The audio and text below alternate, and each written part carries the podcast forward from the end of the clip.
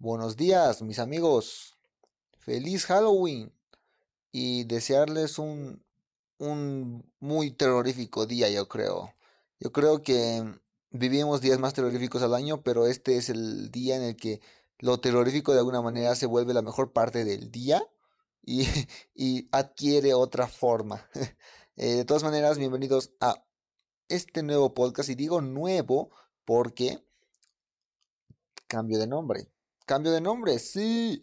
Ah, y nuevo logo. Que el logo puedes criticar lo que tú quieras, pero yo lo hice. Por lo menos el otro logo fue un. Fue una imagen que encontré de Google que me pareció muy bonita. Entonces, bueno, mejor, ¿no? Mejor por lo menos es decir que lo hice yo, pero realmente, o sea, no es, no es la gran cosa. Literal, no es la gran cosa. Solamente escogí un fondo negro, entré a un editor online y busqué una, un fondo, un tipo de letra y le puse el nombre y ya está.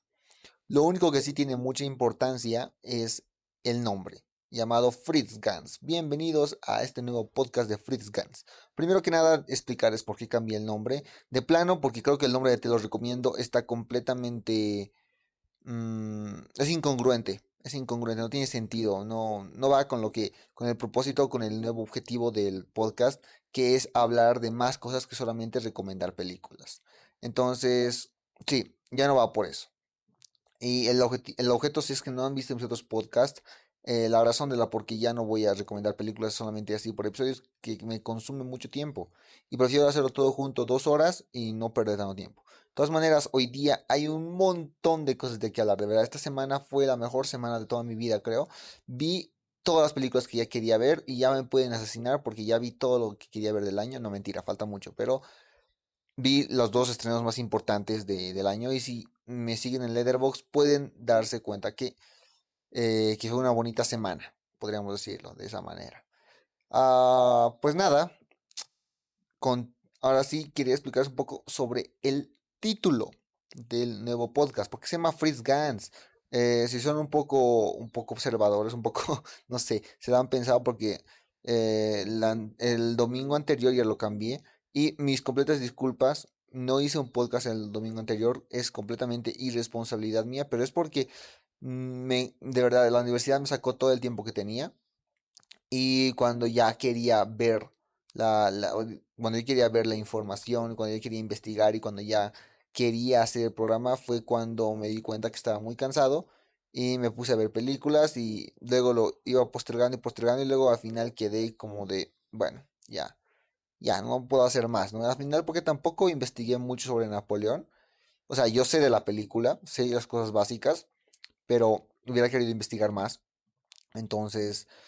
Ah, cuando lo tenga investigado algún día lo haremos. Algún día haré un episodio solo de Napoleón porque me muero por hacer ese episodio, pero es que yo creo que para hacer el episodio también tengo que ver la película. Entonces, como no he visto la película en como ya vamos dos meses, creo, o a ver, si deben ser dos meses que no he visto la película, uh, creo que me perdería de muchos detalles y creo que la trataría con frialdad, porque realmente es una obra maestra y no quiero arruinarla.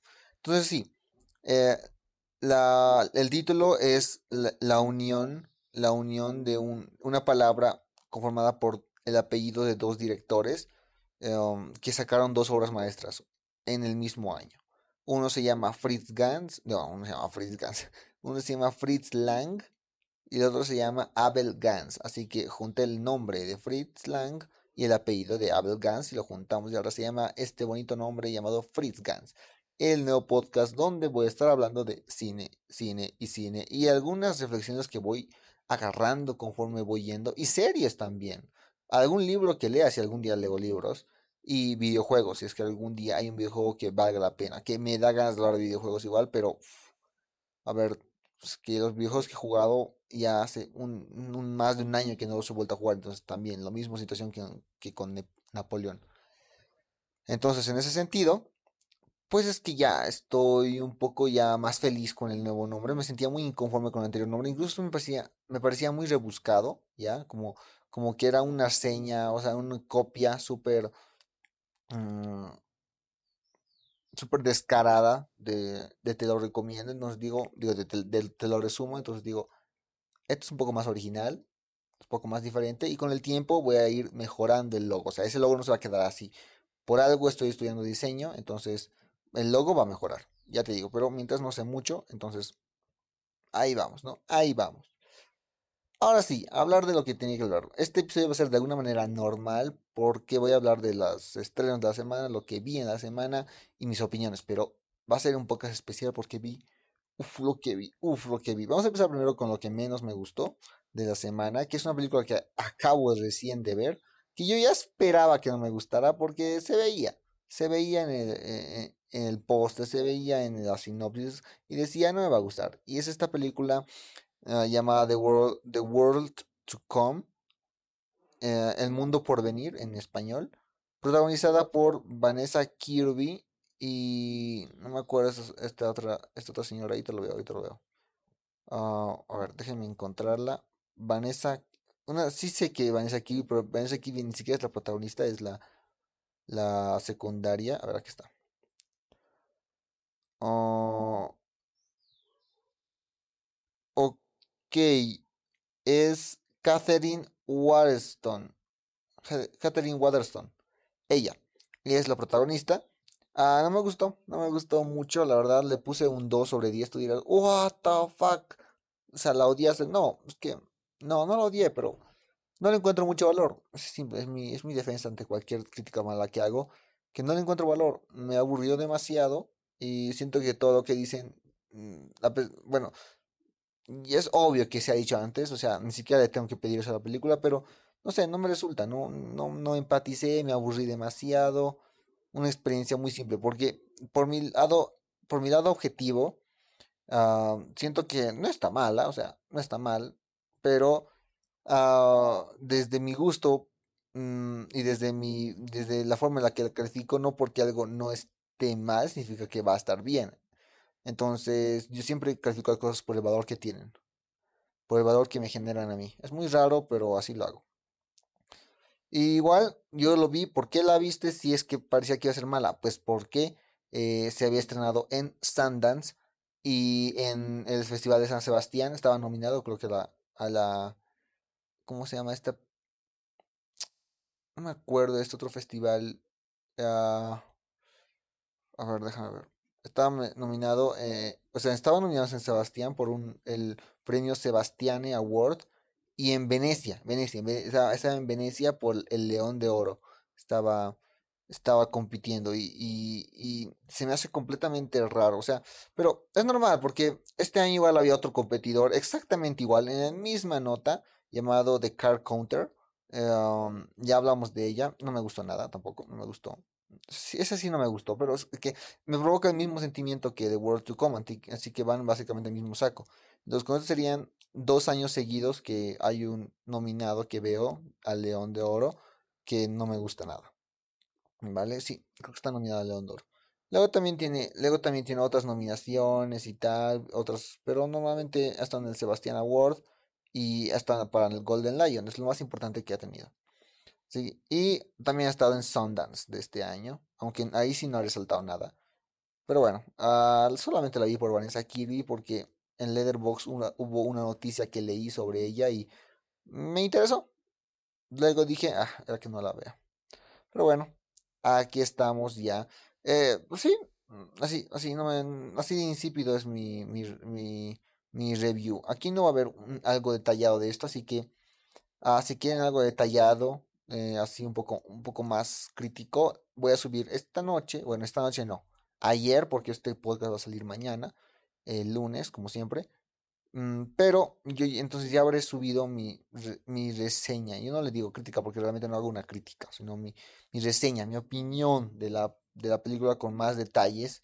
Y, pero sí, no es una película que me guste, no es una película que me haya dado ganas de hablar. Ah, no, no, no. No, realmente no. Pero sí hay cosas de qué hablar esta semana. Y hay una, hay un tema que me tiene, que me tiene, que me tiene a fuerza, ¿eh? me tiene, que me tiene agarrado. Y es que esta semana vi lo que es probablemente el Queen's Gambit de este año. ¿A qué me refiero con The Queen's Gambit? Es la serie que, que de la noche a la mañana se vuelve lo más visto de Netflix y todo el mundo está hablando de ella. Y fácil, eh, The Queen's Gambit, Gambito de Dama, el año pasado fue exactamente lo que fue el juego de calamar este año, ¿vale? ah, de la noche a la mañana todo el mundo ya hablaba de ella. Y no puedo, no me acuerdo muy bien, pero creo que fue por estas fechas que The Queen's Gambit se hizo tan popular. Pero de Juego de Calamar creo que sí que fue más popular que The Queen's Gambit, porque The Queen's Gambit todavía era un poco más medio aburrida, ¿no? A mí me parece una muy buena serie, pero era medio, no era tan divertida. En cambio, Juego de Calamar es todo lo opuesto, es, es realmente psicodélica y demasiado divertida. Creo que es una, serie muy divertida. Pero no creo que, no creo que sea eh, la gran cosa. La verdad no creo que tenga tanto material de calidad como todos dicen. Ah, sí, no, no me parece, no me parece la gran cosa. Yo le puse un 6, un 6 en la categoría 6. Y es porque me gustó, me divertí. Y hay un episodio que es el episodio 6, que creo que es el mejor de todos, el de las canicas. Creo que es el único episodio donde se desarrolla. ¿Vale? A ver, primero una reseña un poco, una reseña sobre la de Juego de Calamar y sobre todo después todo lo que me ha venido a todo lo que ha venido fuera de eso, porque ha habido un montón de algo interesante ha pasado después de que haga mis reseñas de Juego de Calamar, que ya está también en en, en Leatherbox y la pueden ir a revisar. De primeras, el Juego de Calamar me parece una serie que es divertida, pero no, no, pero carece o comete los mismos defectos que las series coreanas. Las, los doramas, eh, normalmente, y vamos a hablar también de otro dorama hoy, creo. Sí, vamos a, vamos a tocar un poquito. Pero los doramas normalmente tienen esta tendencia a ser súper mm, súper exagerados, tanto en las actitudes como en las decisiones y en las personalidades de nuestros, de nuestros protagonistas. Ah, tienden a ser, a dividir, a polarizar la película, a definir, super, a, que definamos bien quién es el bueno y quién es el malo. Normalmente no hay grises, normalmente los grises son, tan, son incluso revestidos de características que los definen para el momento. Como que digamos que si hay un gris, por ejemplo, entonces en algunos momentos, en los momentos donde es bueno, es súper bueno es súper tiene las características más buenas, hace todo lo bueno, todo lo que una persona buena haría. Pero cuando lo quieren convertir a malo, como en el desarrollo, entonces es donde eh, de la nada se vuelve malo. Puede que sea congruente la transición, pero las actitudes y la forma de moverse, pues no son, no son del todo, no son, son, muy, son muy exageradas.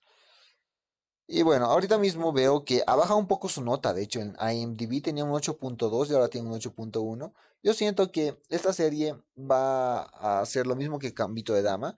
Aunque ah, yo no creo que, que tenga.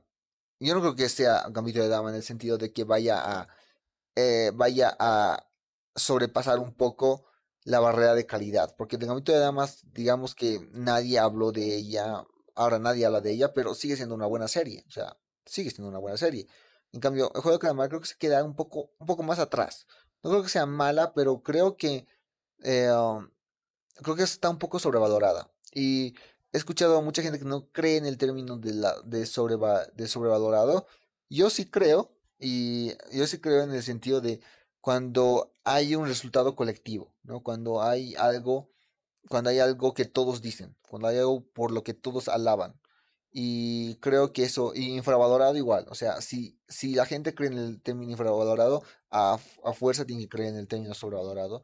Y a mí me parece, he jugado llamar una serie sobrevalorada, y casi nunca uso ese término, pero sí me parece porque ah, hay mucha gente que, que le quiere sacar calidad de donde realmente no se presta para tanto, ¿vale? No se presta para tanto.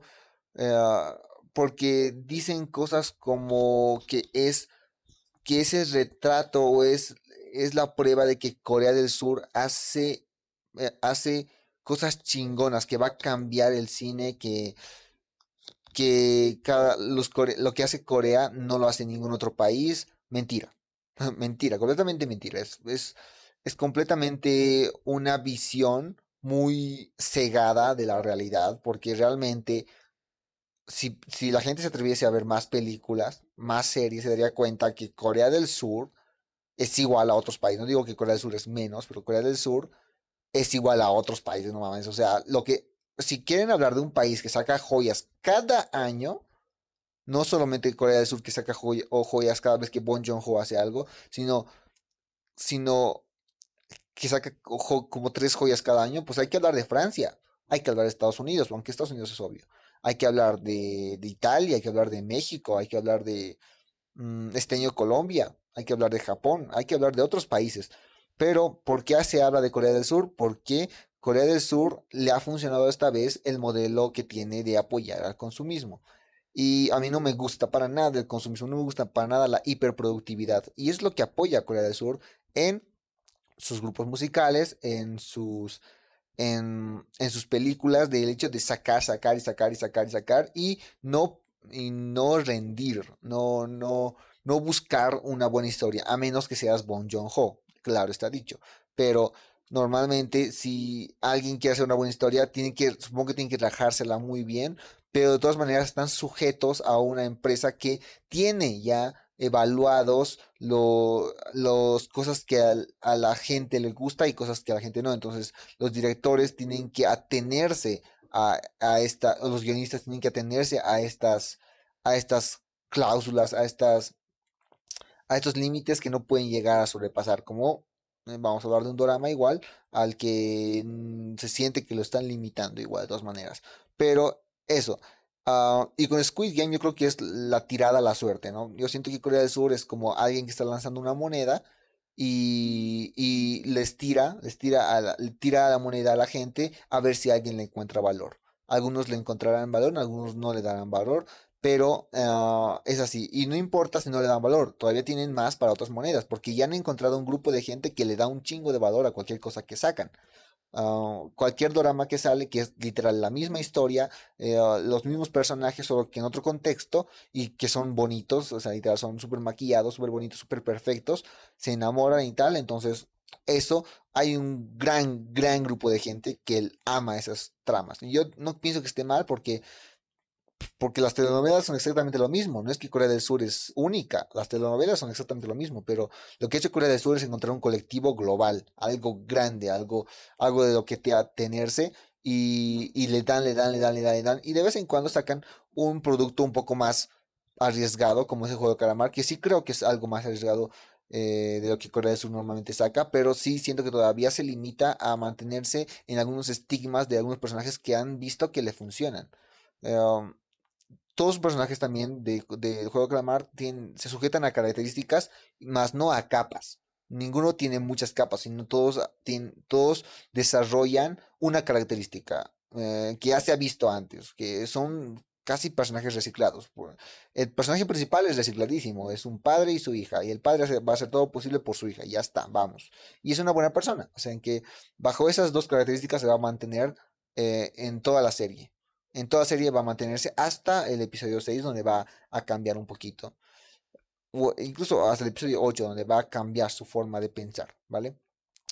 Luego tenemos a luego tenemos a este otro Hanson Walk, no me acuerdo cómo se llama, o sea, no me acuerdo si así es su nombre, pero este también va va va a continuar haciendo lo que hace desde el comienzo y él sí va a tener un o vamos a explorar algo que que se nota que estaba desde el comienzo, pero no lo sabíamos en el episodio 6. Entonces, cada uno, cada personaje se va a regir bajo un, bajo un estigma, bajo, mm, bajo una característica, bajo una, bajo una sola capa.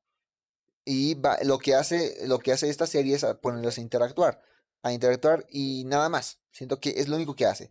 Y, y siento que es, algo desafortunado porque una premisa como esta eh, se prestaba para una película coral o sea, una película que tenga un chingo de personajes y aquí solo vemos ocho. Y no está mal, ocho es un buen número, pero ¿por qué solo vemos ocho ah, que son del mismo grupo? Porque solamente vemos un grupo. Entonces, aquí se usa lo que, lo que actualmente popular está llamado el poder del guion. Y es porque está súper extraño que los tres protagonistas sean los tres que lleguen a la final.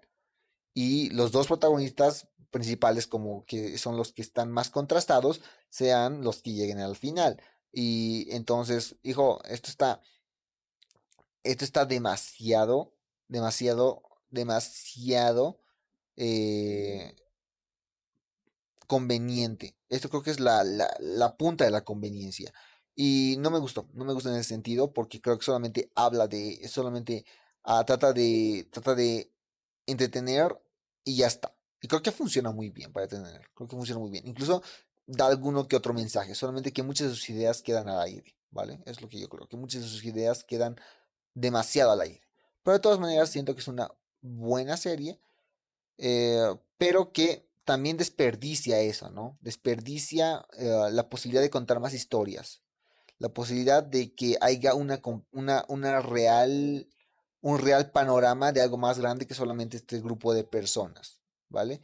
Eh, siento que era la oportunidad para que, para que nos sorprendamos de los azares de la vida, porque esta, esta serie se juega mucho al azar, se juega mucho, mucho al azar, eh, en el sentido de que de 456 personas solamente tienes una posibilidad de salir vivo, o sea, ni siquiera de ganar, de salir vivo.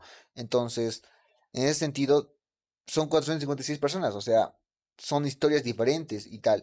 Yo entiendo, como siempre digo, siempre entiendo cuando nos ponemos en la perspectiva del ganador, porque es la perspectiva más interesante, ¿no? Pero una cosa es ponerte en la perspectiva del ganador y una cosa es que las personas que están alrededor del ganador también sean ganadores. Entonces, mm, está medio raro ahí, ¿no? Eh, también por eso o sea, siento que ni siquiera se desarrollan, solo interactúan y solamente juegan los juegos y ya está. Hasta el episodio 6, creo que el episodio 6 creo que es uno de los mejores episodios del año, pero el episodio 6 es el único donde se desarrollan. Un episodio 6 fue también el único en el cual me puse sentimental y todos sabemos por qué y es por este el pakistaní. Eh, sí, sí, sí, sí. Uh, este fue creo que un muy buen episodio, muy buen episodio, pero creo que los demás sí que les falta bastante. Y eh, se da, se no, tú puedes notar que les faltan las ideas, que se les, que se les están acabando las ideas porque lo único que pueden hacer eh, cuando no están jugando es introducirnos a un personaje nuevo, una narrativa nueva que no es para nada interesante, que solo está ahí para brindar un poco de contexto a la o un poco de contexto para que conociéramos la gente que está detrás de esos juegos. Es como una excusa y una excusa mal planteada, mal hecha, que no es para nada interesante y que le baja muchos puntos. O sea, por estas simples cosas te puedes dar cuenta de, lo, de, de, la falta de ideas que tienen, porque realmente tampoco tienen una muy buena propuesta, ni siquiera en el aspecto estético. Yo creo que el aspecto estético es, es malísimo. Es, yo creo que no me gusta nada. No me gusta nada y creo que es malo. Uh, creo que esto de la premisa de que son juegos para niños es una excusa para que ser atractiva, pero podían haber hecho más. Eh, con la producción que tenían, que tenían dinero nomás, no tenían ah, tampoco una producción de 100 millones, pero tenían un buen dinero como para hacer una producción un poco más decente, ¿no? Entonces, sí, se me ocurre. Pero se me hace que la serie también busca la manera de dinamizar las cosas y funciona. Eh, me gusta cómo hace esto de, de, de, de obligarles al comienzo, de ser hipócritas de alguna manera y de obligarles al comienzo y decirles que no va a pasar nada si es que no quieren jugar y, pero nada, los matan, o sea, así los, los eliminan y se sale, se les dejan salir del juego y se dan cuenta que también afuera es casi como morir, entonces vuelven adentro voluntariamente y van. Me parece bastante inteligente esa idea y un poco más justa con los personajes y para que no sintamos que esto es una injusticia total y para no calificar de cretinos a los que de, de, de alguna manera siguen siendo cretinos porque porque de principio ya han matado a la mitad de las personas sin decirles que los iban a eliminar, pero es que es, así como funciona el mundo, es exactamente así, o, o, juegas por tu vida o mueres, no hay más, no hay más. Em, eso, eso creo que es básicamente la única, la única reseña que tengo, porque realmente no me, no me llega a nada, pero si es una serie adictiva, es una, una serie que apoya el consumismo porque porque te la acabas en un día. O sea, yo me la acabé en tres días. No, a ver, vi un episodio el anterior viernes, luego vi cuatro episodios en un día, luego vi los tres episodios en un día y luego vi el episodio final del otro día, no me acuerdo, no me acuerdo cómo fue, pero no, vi cinco y luego vi al siguiente día tres, creo. Sí, así fue. Y, y me la acabé, me la acabé. ¿Por qué? Porque es una serie divertida, ¿qué es que te digo? Es una serie divertida que, uh, que yo creo que también tiene las dos cosas claves que es para llegar al colectivo adolescente, uh, que es la sangre y el sexo. Ya he dicho varias veces que la sangre, si una película tiene sangre, tienes a muchos adolescentes listos para consumirlo. Si tienes sexo, tienes a muchos adolescentes listos para consumirlo. Para consumirlo. yo, o sea, yo estoy de acuerdo con eso. Yo no tengo ningún problema con eso, la verdad. No creo que sea una crítica negativa a ese sentido, porque, porque realmente no, los, los jóvenes adolescentes, los, los adolescentes tienen esas ganas de experimentar esas cosas, entonces lo tienen que hacer, porque si no, mm, si no lo van a hacer luego, entonces es, es inevitable, no podemos taparnos los ojos con no podemos tapar el sol con un dedo, es completamente inevitable, así que está bien, esas son las cosas, pero, o sea, tiene sentido porque el juego de calamar eh, tiene su éxito, tiene completamente todo el sentido, es como, no es como Gambito de Dama, que hasta ahora no tengo, no le cacho bien el sentido de por qué, por qué se ha vuelto popular la serie de Gambito de Dama, pero sí, el juego de calamar tiene todo lo que, tiene todo lo, lo que, lo que, lo que necesitaba. Y es justo, pues, porque de plano ataca a. No, es, no sale de la nada. No sale de nada. Tiene, tiene un privilegio que es. Eh, que de primeras, sin la éxito, si la serie no tenía éxito, por lo menos la iba a ver la misma gente que veía, que veía doramas. Que la gente que ve doramas es bastante, bastante gente. Entonces, de plano ya tenían a un, a un público que lo iban a consumir. Lo iban a consumir. Entonces, estos se han quedado maravillados eh, extasiados porque pues realmente no conocen más películas, se han quedado extasiados y se han dicho esta, es la mejor serie de la historia y han empezado a ponerlo por todos lados. Los streamers se han encargado de, darle el marketing que juego de calamar necesitaba y ya está, hasta ahí. Incluso eh, esto, empezando, esto ha empezado en México, esto ha empezado en Latinoamérica y luego ha llegado a Estados Unidos. Así, porque primero estaba en, eh, primero ha sido el boom en Latinoamérica, luego recién en Estados Unidos, y luego de la final ya todo el mundo ya se sumió a la fiesta. Y, pero sí, así fue. Y lo interesante no es esto, lo interesante de todo esto del juego de calamar, que lo que hablo no es eh, la, la, serie en sí, sino es lo que, lo que llegué, lo que aprendí después de hacer incluso la reseña. Porque ayer acabé la reseña con un poco de odio, diciendo que no hay ningún tipo de calidad.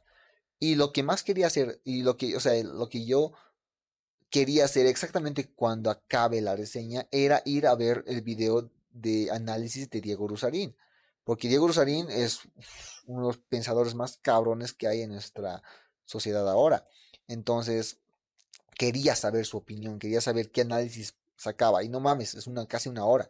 Entonces, eh, entonces yo no voy a comentar el análisis de Diego Rusarín Ah, lo, si quieren lo pueden ir a ver. Eh, no sé si les voy a dejar el enlace aquí, pero lo pueden ir a ver. Es un análisis cabroncísimo. Pero, mm, pero me causó a mí una confusión, una dialéctica. Ah, de decir. Mm, cuando acabé el video, dije como. Me hizo quedar mal, ¿eh? Me hizo quedar mal, me hizo sentir mal porque. Porque Diego Rusarín sacó un análisis de una hora. Un análisis de una hora.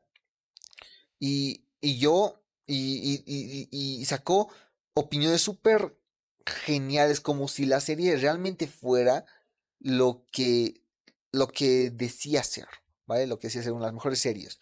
Que yo creo que sí es una de las mejores series del año, pero en un año donde tampoco hemos tenido tan buenas series para empezar. Y, y Ah, porque sí que es divertida, pero eh, llegar a un sentido de, más filosófico y completamente narrativo, darle sentido a todas las ideas que tenían el aire de Juego Calamar era como, wow, wow, realmente esto sí que tenía, sí que tiene un poco más de sentido, ¿no?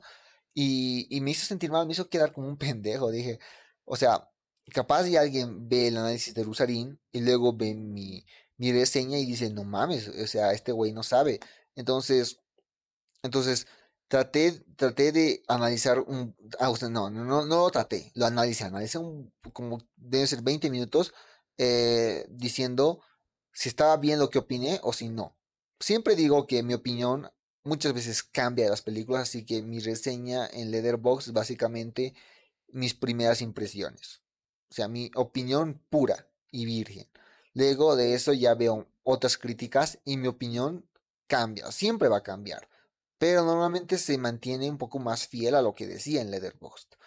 Eh, y en este sentido, en, cuando acabé, mi opinión no cambió, pero sí se completó de alguna manera, ¿no? Ah, siento que el juego de calamar, sigo pensando que el juego de calamar no se presta para un análisis, pero es que me he dado cuenta que lo importante que es el debate. Me dan cuenta lo importante que es el debate para nuestras vidas, porque el debate me hizo llegar a, una, algo un poco más certero, ¿no? Mi opinión era una y Diego Rusarín tenía otra completamente diferente, completamente diferente. Entonces, cuando escuché ese lado de la historia mm, y lo junté con mi lado, llegué a algo un poco más genial. Y, llegué a, un, a la conclusión de que de que podemos hacer análisis de cualquier cosa, literal. Podemos, podemos hacer análisis de cualquier serie, de cualquier película, de cualquier libro, cualquier. Lo importante es lo capacitados que estamos. Ahora, hay una cosa muy diferente entre hacer un análisis y entre la calidad de un producto. Eh, por ejemplo, el juego que más sigo pensando que no es, no es una gran, no es, no es la gran serie que todo el mundo la pinta. Eh, solamente se queda en ser una serie divertida y ya. Pero pero siento que Diego Rosalín le da el análisis, pero llega a un punto donde el análisis es incluso más grande que la propia serie, que los escritores no han tenido la capacidad de transmitir sus ideas, porque luego de escuchar el análisis, sí es como que, es como que parece como que los, los directores y escritores hayan tenido uh, la, hayan tenido esa, hayan tenido como esa intención de comunicar las cosas que decir, que en resumidas cuentas es una crítica del capitalismo, que sí, eso sí está implícito, e, eso está completamente expuesto ahí, eh, la crítica al capitalismo. También las privilegios estructurales, la, la sociedad, el hecho de, no sé, no me acuerdo, el estado de bienestar, todo lo que decía Diego Luzarín, puede que no esté, o sea, puede que sea, esas no hayan sido las intenciones. Eh, lo de Lacan igual, lo de, lo de Lacan, el pensamiento lacaniano, es igual, no lo encuentras, no lo cachas, no hay nadie que lo cache, no hay nadie que lo entienda. Y lo comparaba, y lo comparaba un poco con la serie de Succession, porque son dos críticas al capitalismo y, y ¿cómo se llama?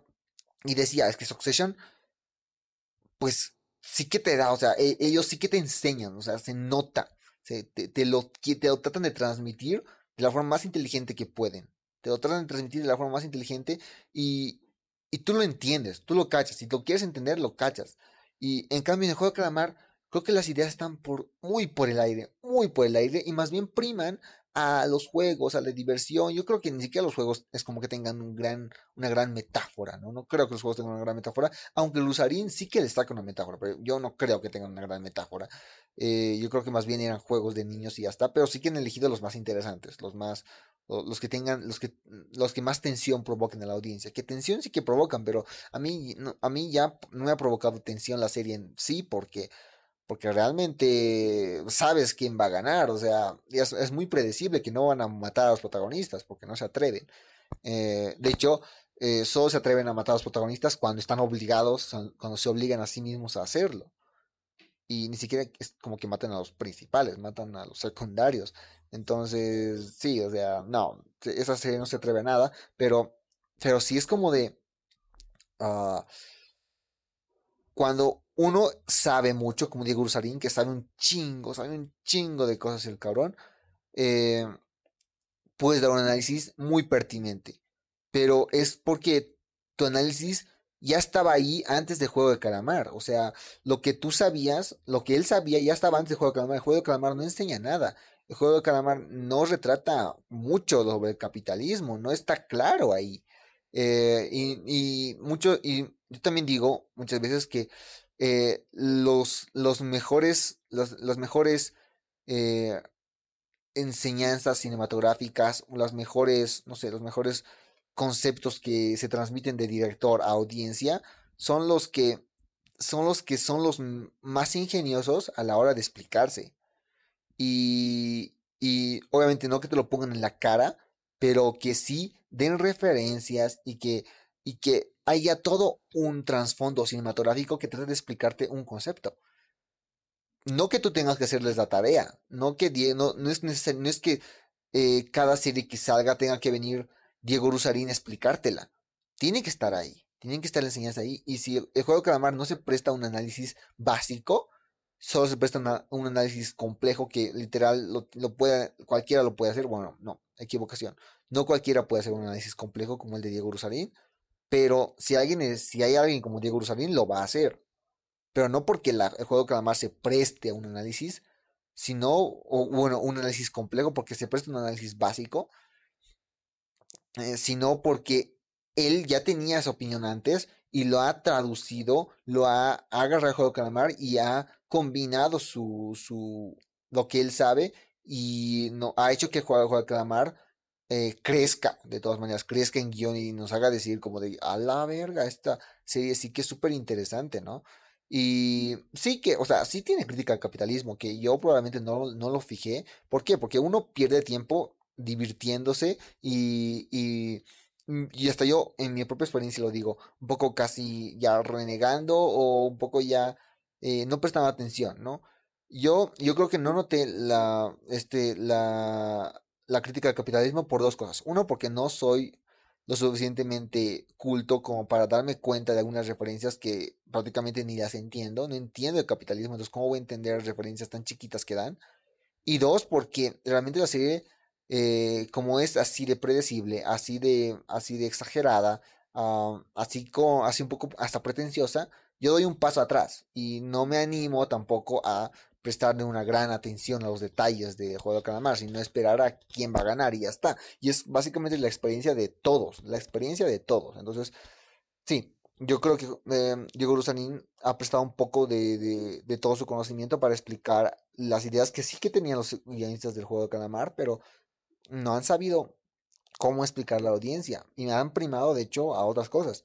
Y bueno, es lo que yo creo. Y es lo a lo que he llegado a lo que he llegado, a lo importante que es el debate, porque pues si no, si no hubiera habido un Diego Rusarín en ese sentido, que, que tenga una opinión tan contraria, pero tan fundamentada a la mía, no hubiera llegado a una, a una idea más realista, ¿no? A una, a una reseña más, una crítica un poco más, eh, una opinión un poco más completa, ¿no? De lo que se juega Calamar, que sí es casi un poco, eh, es un poco mi error el hecho de no haber notado estas cosas, pero mm, no significa que la serie, aún sigo pensando que la serie no es tan buena, yo sigo pensando que tiene un propósito y cumple el propósito, ya está.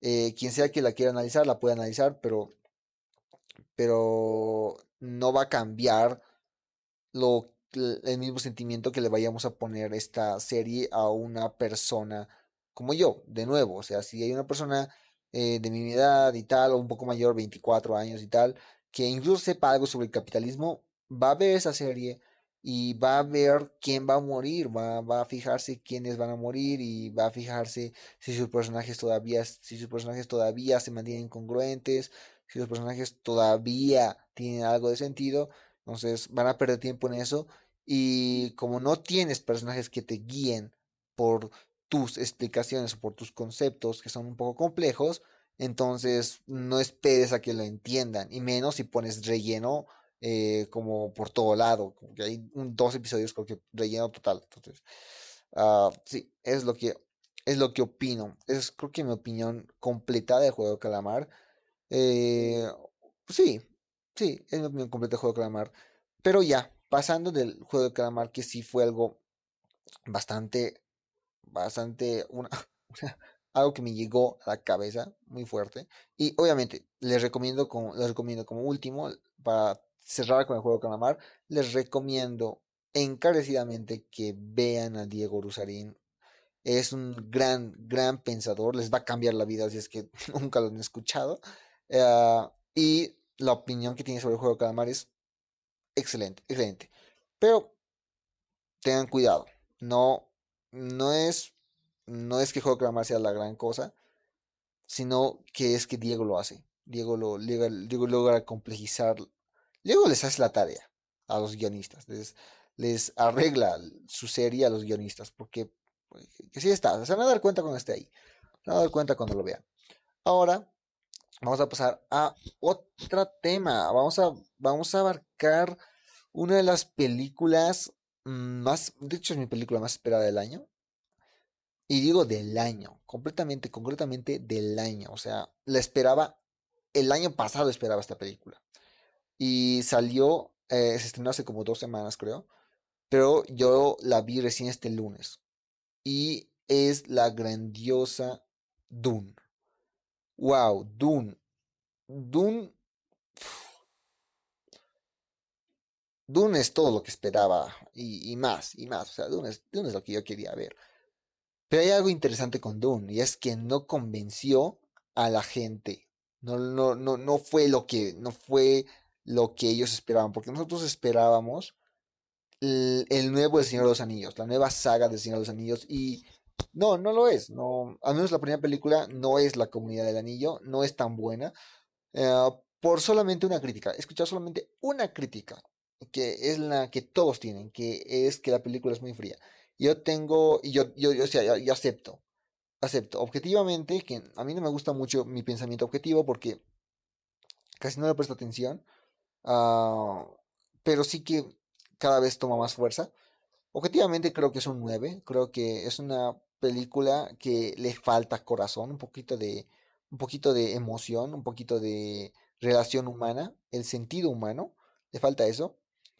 Pero siento que lo que tiene detrás, o sea, lo que tiene detrás de eso es excelente. O sea, o sea, es excelente. Creo que es fácilmente, para mí, es mi película favorita del año. Eh, de todas las que hay y de todas que he visto este año. Es la primera película y ya estoy feliz porque ya es una película que le he puesto 10, eh, así de la nada. Y les entiendo, si te parece aburrida, si te parece eh, pesada, compleja, difícil, si resumimos todo, te entiendo, te entiendo. O sea, tienes todo el derecho de, de salirte de la sala o de de apagar el celular, de apagar la computadora y ver otra cosa, porque realmente es una película que te pide mucho. Y, y, hacia, a mí igual me pidió mucho, y yo la primera vez que la vi, la puse un 9, porque no me convenció tanto. Eh, pero sentí que para la reseña, para la opinión, necesitaba verla una segunda vez. Y la segunda vez que la vi la adoré. La, la amé, la, la recontra Me encantó de inicio a fin. Yo pensaba que me iba a aburrir un momento, ni de chiste, no me aburrí en ni un solo momento. No ha habido un momento de, de duda. Me encantó la película y yo creo que yo creo que necesitas verla de nuevo, de nuevo, de nuevo. Se queda flojera, pero yo creo que es necesario ver la película de nuevo para apreciarla completamente.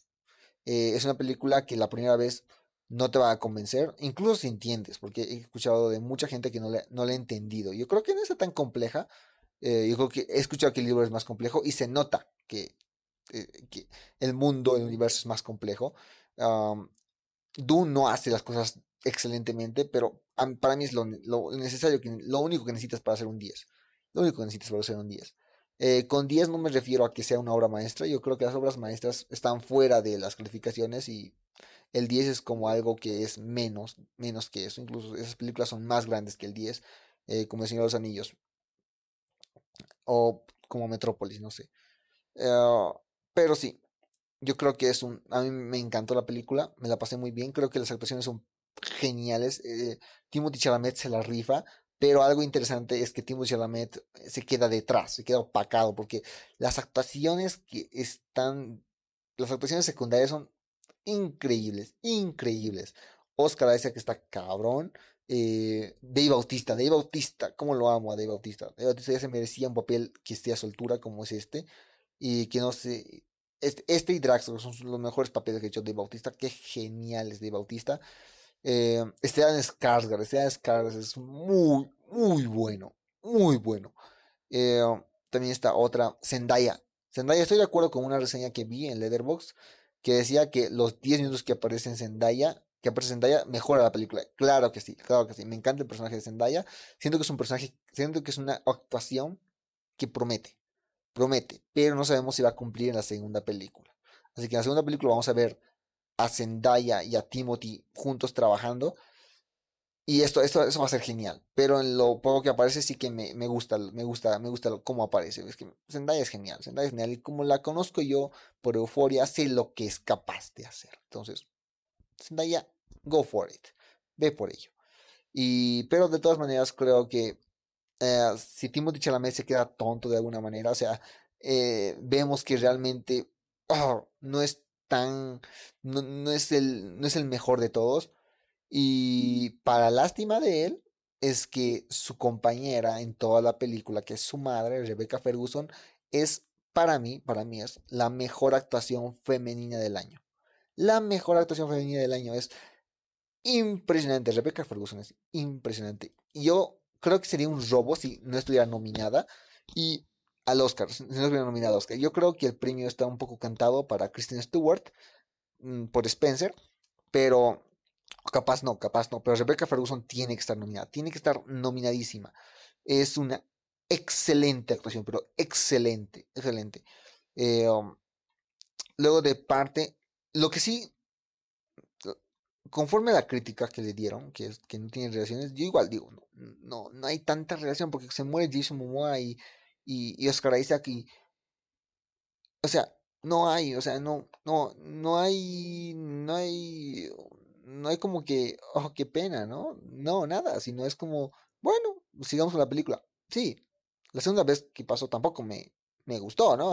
tampoco es como que ahora sí, no. Siento que la película es fría, pero es porque el mundo de Dune siempre es frío. O sea, el, el, no, lo no quiero justificarla, pero no la, eh, no la condeno tampoco por ser fría, porque siento que el mundo entero de Dune es frío, entonces creo que le vendría mejor un poco de corazón, sí, le vendría mejor, pero no me, no me molesta que todo sea así de frío, porque, o sea, todo ese lugar es completamente desolado, es, eh, te sientes como si estuvieras perdido en, toda, en, toda la, en, todo, en todo el mundo de las dunas, porque es tierra, güey, es tierra. ¿Quién no, sé, quién, quién no odia las dunas? Yo odio las dunas porque se mete la tierra entre los dedos y todo. Es tan, es tan triste y es tan solitario el desierto que, que yo creo incluso más que la película se rige más por responsabilidades que por que por sentimientos. Creo que la responsabilidad gana en el, en el, en el sentimiento. Y tiene sentido, porque cuando uno quiere asumir una responsabilidad con su vida, o sea, con todo lo que, que le da todo a una responsabilidad, el sentimiento está por detrás. Eh, te dedicas a hacer la tarea y no, y hasta, y hasta te vuelves un poco, poco, poco malo y todo, ¿sabes? O sea, te vuelve, no, no caes bien, ya incluso cuando alguien está concentrado, porque estás concentrado, o sea, y cuando tienes responsabilidades, porque es lo que es la película, es lo que me pareció la película, es una película de responsabilidades, porque todos tienen una responsabilidad. Timothée Chalamet tiene la responsabilidad de ser el elegido, uh, Zendaya tiene la responsabilidad con su grupo, todos tienen responsabilidades aquí. Y siento que eso es toda, toda su misión de cada uno es más importante que es más importante que su vida misma de alguna manera o de su de sus relaciones con los demás. Siento que cada uno va por su cuenta. Eso también eso también sí siento que cada uno va por su cuenta. Eh, y eso que cada uno está relacionado con cada uno, pero sí. Uh, qué bien que muerto Jason Momoa. Me alegra que muera porque realmente su relación con su relación con Timothy Chalamet era como lo, lo que enfermaba la película, siento igual, ¿eh? Lo que lo que sí era como que eh, lo que sí no me gustaba. O sea, porque hasta Oscar dice que Timothy Chalamet siento que hay un tipo de conexión, pero entre Momoa y Chalamet sí digo, no, no hay nada, nada, nada, nada, nada, nada, nada. Espero que solucionen eso y así a la gente le convenza a Doom, pero a mí me convenció mucho. Denis es genial. Denis es genial. Y, y que se muera quien diga lo contrario, no mentira. pero Denis Venube, wow. Wow, wow, wow, wow. La, ¿Cómo logró traducir un libro imposible? Ya de plano tiene que ser un. Ya de plano tiene que ser una tarea titánica lograr traducir un libro imposible a, a una película. O sea, los libros imposibles por algo se llaman libros imposibles, que es porque no, son, no se pueden adaptar. De alguna manera, sí tiene sentido, porque, porque no, o sea, eh, por lo que he escuchado, el libro es mucho más complejo que la película. Así que no, no he logrado traducir tampoco al 100%, pero lo que ha hecho es fantástico, es fantástico. Y estoy yo dispuesto a, avanzar en la aventura que él tiene planeada para nosotros en la siguiente película y presumiblemente la tercera película. Uf, cómo voy a adorar esta saga, ¿eh? Mm, repito, no creo que sea El Señor de los Anillos, versión 2.0, pero sí creo que es algo parecido, parecido, que intenta llegarle ahí. A ver si lo llega, de verdad te prometo que quiero que llegue. Esto también se siente como un, un objeto, una película dejada al aire para que alguien lo recoja de alguna manera, para que las otras dos películas lo recojan, para que las otras dos películas le den un poco de más de valor, para que cuando las revisitemos digamos, a la verga, así queda tan genial, y que las otras dos películas le den le den sentido a esa película. Se siente como el inicio de todo, todo, todo el tiempo se siente como el inicio. Y eso me gusta, me gusta que se siente como, como el inicio. Sí siento que la primera vez que lo ves, más, o menos te lo están restregando en la cara, que este es el inicio, este es el inicio de una gran aventura. Y medio que te puede molestar, pero la segunda vez que la he visto me encantó, me fascinó que ese sentimiento de entrar a una nueva aventura, ¿vale? Ah, me encantan las coreografías de pelea, mm, me encantan los escudos que tienen, me encantan los efectos, los efectos visuales son una locura en esta madre. Los diseños de producción, el diseño de diseño arquitectónico, madre mía, madre mía, o sea, estos bichitos que vuelan, que son todas estas naves en forma de libélulas, wow, wow, wow, wow. O sea, concuerdo con Nolan, concuerdo con Nolan, esta es una, es casi una innovación de efectos especiales. Esta madre ya ni necesita el Oscar, güey. Eh, eh, o sea, esta madre ya ni, ya tiene que ser nominado, o sea, solo hay un nominado para los primeros efectos especiales en los Oscar y lo va a ganar Dune, o sea, no hay oportunidad para ganar algo tan genial como Dune. O sea, ve el pinche gusano, cabrón, ve el pinche gusano, ve las pinches estructuras que se montan, cabrón. Y lo que también algo que me gusta de Dune es que nunca sale del color. O sea, algo, nunca sale del color, siempre, te digo, no. Equivocado, equivocado. Sale del color. Eh, al revés, al revés, al revés. Algo que me encanta de Dune es que sale de ese color, logra manejar el tono amarillo y café que tiene y lo logra transmitir, o sea, logra cambiar y dinamizar los tonos de amarillo. Muy bueno, muy bueno. Hay veces donde está súper amarillo todo y a veces donde, donde se, donde se eh, fusiona con el, con el aire, con el, con el, con el celeste del aire. Y hay veces donde tiene hasta un tono más blanco, pero todavía con tonos cafés. Hay momentos donde el polvo se apodera y luego va convirtiéndose en un polvo un poco más amarillo. cabrón, cabrón. La fotografía es genial. La fotografía es muy, muy buena. Eh, y también la, el, el, diseño de producción es excelente. Pero si hay algo, o sea, es que te digo, si la película solo fuera eso, quizás sí, sí le pongo 9. Pero, pero la música de Hans Zimmer, cabrón. La música de Hans Zimmer es lo que es casi que me obliga a ponerle un 10. Es la estrella que falta. La música de Hans Zimmer es. Uff, es. wow, wow. Hans Zimmer la hizo de nuevo. Hans Zimmer, Hans Zimmer es un dios, Hans Zimmer es un dios. La música de Hans Zimmer, o sea, esos gritos, esos gritos, la, la verdad, la composición que se hizo, o sea, si, digamos, no te convence mucho la película, porque la película es mucho que procesar, los créditos, güey, los créditos, la música de los créditos, güey Ahí, eso es Dune. Dune ya, ya ha conseguido un estilo. Lo, algo muy difícil de conseguir en el siglo XXI lo ha conseguido Dune ya. Dune ya tiene estilo, cabrón. Ya tiene un estilo y un estilo único. Muy único de ellos. Ah, el marketing también está muy bueno. Los pósters son geniales. Cualquier póster de Dune es impresionante. La, el, trailer es, el trailer es muy bueno. Y la película que película es muy buena. Es que esto, esto es muy bueno. Es que esto es, esto es solamente eh, un agradecimiento, de hecho, a Rebecca Ferguson, a Hans Zimmer, a Dennis Benub y a Mark Grace, quienes han hecho la fotografía. Un agradecimiento total a ellos. Han hecho una película excelente y que, y que al final te deja con el sentido de, what the fuck es lo que va a pasar, porque no mames, no mames. Uno se emociona cuando ve a un Jamie, creo que es Jamie, no me acuerdo, montando un pinche gusano. Están montando un pinche gusano, güey. O sea, yo creo que los gusanos van a llegar a ser como los elefantes del Señor de los Anillos, los elefantes del, de, la, de, la, película, de la tercera película. ¿Recuerdas que los elefantes eran impresionantes? Pues yo creo que eso van a ser los gusanos. Los gusanos, uff, ni siquiera quiero pensar en lo, lo genial que va a ser la segunda, la segunda parte de esto, la segunda parte. Y sí, eso, eso es básicamente lo que tenía que decir. Es una película muy buena, Dune. Eh, lastimosamente no la pude ver en cines. La iba a ver este martes. Este martes la iba a ver en cines. Y porque iba a ir con mi hermana, iba a ir en el día del cine al multicine donde, donde las entradas son a 15 bolivianos nada más. O sea, es una ganga total. Y y, mi primo al final no consiguió las entradas y yo ya estaba muy tarde para bajar y me daba mucha flojera hacer fila y dije, por las reseñas que están sacando, a lo mejor y tú no es la gran cosa. Mm, entonces, mejor la veo hoy. La vi el lunes.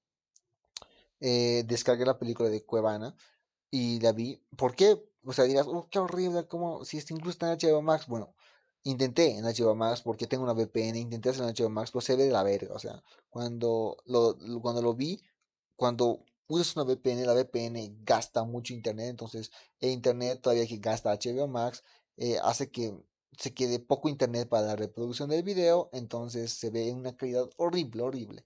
Pero luego de eso descargué, traté de descargar también, eh, traté de descargar la película Dune eh, del mismo HBO Max y no alcanzó el tiempo y ya me estaba desesperando, entonces descargué de Cuevana y, y la vi, wow. Y sería mucho mejor que HBO Max por lo menos. Luego ya hace como dos días se me descargó completamente Dune ya de HBO Max a mi celular desde mismo HBO Max, entonces eh, vi unas ciertas partes y what the fuck, se ve excelente, cabrón, se ve excelente, se ve excelente, o sea, no mames, me da ganas incluso de verla de nuevo, pero ahora desde HBO Max, o sea que cuando llegue a HBO Max, quizás es muy probable, es muy probable que la vea, es muy probable que la vea cuando llegue a HBO Max en Latinoamérica, porque la definición de la calidad de esa madre está, está muy buena, y quisiera haber vivido la experiencia en IMAX, pero es que en Bolivia ni hay IMAX, Así que bueno, en un cine, hubiera, querido, hubiera querido ver cine. Y, o sea, por lo menos ahora esto me sirvió para comprometerme, pero esta vez de verdad, o sea, no, no, la siguiente vez que vaya a ver Dune, la siguiente vez, o sea, cuando vaya a ver Dune, la, la, la, segunda película, ni siquiera es como que vaya a ver solo al cine, voy a ir a la pinche premiere y si es necesario voy a hacer una fila de cuatro horas, o sea, porque se lo merece, se lo merece la segunda película de Dune. Y bueno, esa es mi opinión de, de Dune, lo que yo pienso parece una muy buena película que habla de cosas muy geniales. Eh, por favor, véanla. Bueno, ya ni siquiera digo véanla porque pues en la en la ¿cómo se llama? En la en la descripción va a estar que esto es con spoiler. Porque sí, o sea, no tengo que recomendar ni el juego de calamar, ni Dune, ni la siguiente película como para que no haya spoiler, como que para no no decir spoilers porque uh, o sea, puedo decirlo, o sea, tú no necesitas mi recomendación. De hecho, eh, mi podcast tiene tan, mi podcast tiene tan poca, tan poca gente que lo sigue que realmente lo que yo necesito, lo que yo necesito es publicidad. bueno, bueno, bueno, bueno. Eh, y con ese sentido, por favor, uh, sí les pido que la vean de nuevo, porque seguramente van a encontrar cosas que no han visto la pues, primera vez se van a dar cuenta de cosas más geniales, más cabronas, van a prestar atención más a los detalles y por favor disfruten la música de Hans Zimmer, que este señor, este señor solamente hace obras, obras maestras, este señor en la música, la música es impresionante. Pues nada, ahora sí, yéndonos a otra película y de hecho el lunes fue creo que el mejor día del año porque vi en un día las dos películas más esperadas del año. Las dos películas más esperadas del año. Vi, para empezar, Dune y vi Titán. Titán, güey, Titán. La última ganadora de la Palma de Oro. O sea, esta, esta era mi película más esperada del año. O sea, ya sé que he dicho que Dune era la película más esperada del año, pero es porque Dune la esperé literal desde el año pasado. Pero por los últimos cuatro meses, Titán, yo esperaba más Titán que Dune. Fácil, esperaba más Titán que Dune. Eh, ¿Por qué? Porque tengan la palma de oro y porque la gente decía que era una película salvaje. Una película, para empezar, súper original. Súper original. Eh, que, y que nunca se había visto antes. Para empezar. ¿Vale? Y puedo, puedo afirmar eso. Puedo decir ahora mismo con toda seguridad que Titán es completamente original, innovadora y de seguro no es nada parecido a algo que hayamos visto antes. Nada, nada, nada, nada parecido. Una película excelente, muy bien dirigida, muy bien actuada. Ay, esta madre. Ya quiero hablar de esa madre, ya, tengo ganas de hablar de esa madre. Y, y de primeras decir que no le he puesto un 10. Y para empezar, mi, mi, si, mi, si mi experiencia con Doom fue un poco... Un poco... Mm, podríamos llamarlo decepcionante porque no la vi en cines. Mi experiencia con Titán fue terrible. De primeras ni la vi en cines porque, o sea, Titán ni siquiera está en Latinoamérica. No sé si va a llegar a Latinoamérica. Eh, la bien, la descargué de Cuevana y la traté de descargar de cine Malversa y la vi como eso de las una, o sea, tardé tanto en descargar que la empecé a ver a eso de las una y media incluso y, y no me acordé de la experiencia de Collective, porque la Collective fue exactamente lo mismo y literal, me dormí, me dormí. Me dormí a mitad de la película, pero no, pero no me dormí porque la película esté mala, me dormí porque tenía mucho sueño, cabrón. Y mm, completamente mi error, era completamente mi error. Luego al siguiente día la vi de nuevo y esta vez ya la me gustó, o sea, ya tenía una opinión, pero definitivamente creo que eh, algo que afectó mi opinión y mis ganas de la película ah, fue que la primera hora y cuarto la haya visto así con, con sueño, sin prestar atención y, la segunda vez que la vi, que la vi todo, que yo lo contaría como la primera vez que lo vi, porque realmente fue la primera vez que lo vi completo, que fue el martes, a primera hora. Ah, ese día, ese día sí dije, what the fuck, ¿qué es esta madre? ¿Qué, qué es esto? O sea, estuvo súper rara la película.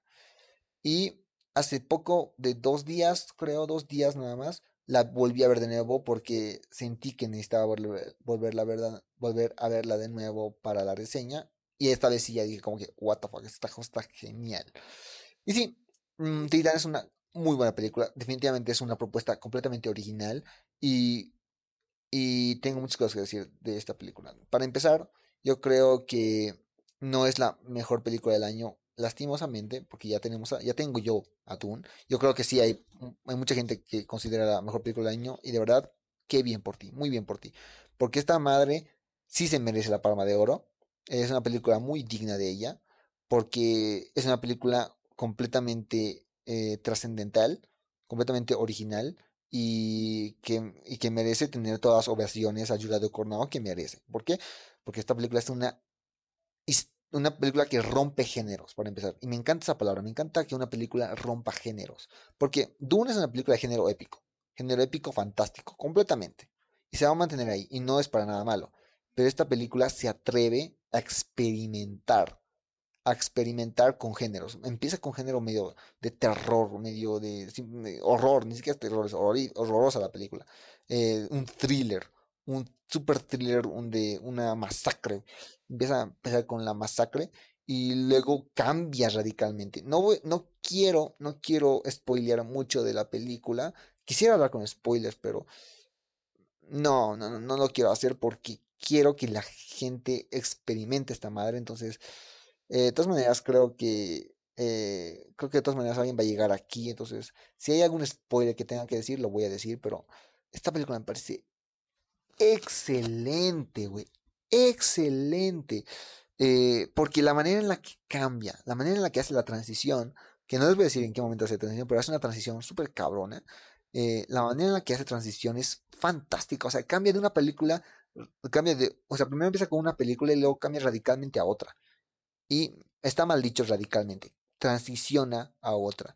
Habla mucho de la experiencia de las personas transgénero, eso sí que habla. Habla un poco de la identidad, sobre todo. Eh, sobre a dónde pertenecemos, qué es lo que nos hace a nosotros felices, qué es lo, dónde realmente, cuál es nuestra familia y cuál es la, cuál es la diferencia entre lo que nosotros consideramos como familia y entre las personas que nos criaron. para empezar, eh, nuestra, nuestros fetiches más extraños, nuestro, apego. Eh, también sobre, habla también, lo que más me encanta de esta película, habla sobre la paternidad, sobre ah, también sobre la, los defectos que la gente tenemos y cómo es que tenemos que llegar a superarlos y solamente hay a veces las personas correctas pueden superar y ayudarnos a superar nuestros más grandes temores y defectos. Ah, habla sobre también mm, sobre a ver, no, no, spoilearlo, así que no, vamos a dejar ahí. Iba a decir sobre algo más, pero esto creo que sí es un poco spoilear. Así que, bueno, Ah, no quiero ni siquiera decir de qué trata porque yo ya sabía de qué trataba, pero no quiero decirlo porque... Mm, porque pues siento que es mejor ir como Parasite, sin saber nada. Sin saber nada. Yo ya sabía medio de qué se trataba, solo el comienzo, porque luego ni tenía idea de que iba a cambiar completamente a otra película, pero sí. Es una película, incluso se pone divertida, se pone hasta tierna la película, es, muy cabrona. el soundtrack de esta madre. Tengo tres canciones de esta película. Tres canciones tengo de esa película. Y si tengo ya tres canciones que me encantan las tres, ya es, es un éxito. El soundtrack es impresionante. El diseño de audio, o sea, el, no es diseño de audio, ¿cómo se llama? El uh, efectos de sonido es muy bueno de esta película, muy bueno. Los efectos especiales son muy buenos también. La dirección, pinche Julia de Ocornao, hija. Julia de Ocornao, o sea, de verdad, espero que jamás deje de hacer películas porque esta señora tiene una creatividad, una visión tan fuera de este mundo, tan visionaria. Es una señora muy visionaria. Esto es literal. Julia de Ocornao es la expresión literal de la palabra visionario. Es una visionaria total. Eh, tiene, tiene una mente que está repleta de ideas tan cabronas, güey, tan cabronas. Y no es solamente de la idea, porque, o sea, siento que esta idea, siento que, como dijo Sergio, porque yo vi la reseña de Sergio, em, como dijo Sergio, en, el sentido, tomo prestado su palabra, otra vez, que ya tomo muchas veces prestado su palabra, em, esta idea se lo pudo ocurrir a cualquiera, o sea, literal, no es una idea complicada, es una idea que siento que, es una idea loca, más bien muy loca, que se lo pudiera ocurrir a cualquiera, eh, pero solamente ella lo podía haber hecho de esa manera. De esa manera, de transicionar de otra película a otra película, de hablar de ciertos temas, de, de, o sea, o sea, yo creo que lo mejor de esta película no es el concepto en sí, no es que te choquea, no es que te impacta, porque de verdad, o sea, si te impacta, te impacta, pero, pero no es solo ese hecho, no es el hecho de que te impacte nada más, sino eh, el hecho de que sepa eh, cómo balancear sus dos películas. Porque son dos tramas completamente diferentes. O sea, bueno, no diferentes, sino es una misma trama, pero son dos tonos diferentes. Y lo que esta señora hace es primero establecer un tono al comienzo, establece un tono cabrón al comienzo. Y luego medio que cambia, pero pero sigue con el tono, o sea, sigue con el tono, sigue, los personajes siguen siendo traumados, siguen siendo trastornados, siguen, siguen enfermos los cabrones, siguen, la película sigue siendo psicodélica, pero de alguna manera se convierte en una especie de fusión psicodélica romántica y psicodélica dramática. Y, y, y, aterriza, o sea, la película aterriza, la película es súper, es, puede ser un poco irreal, lo que tú quieras, porque es el universo que plantea Ducornao, pero la película aterriza en la Tierra y se atreve a interactuar con, con conceptos más realistas, pero de alguna manera sin perder lo fantástico de, de, su, de su propuesta.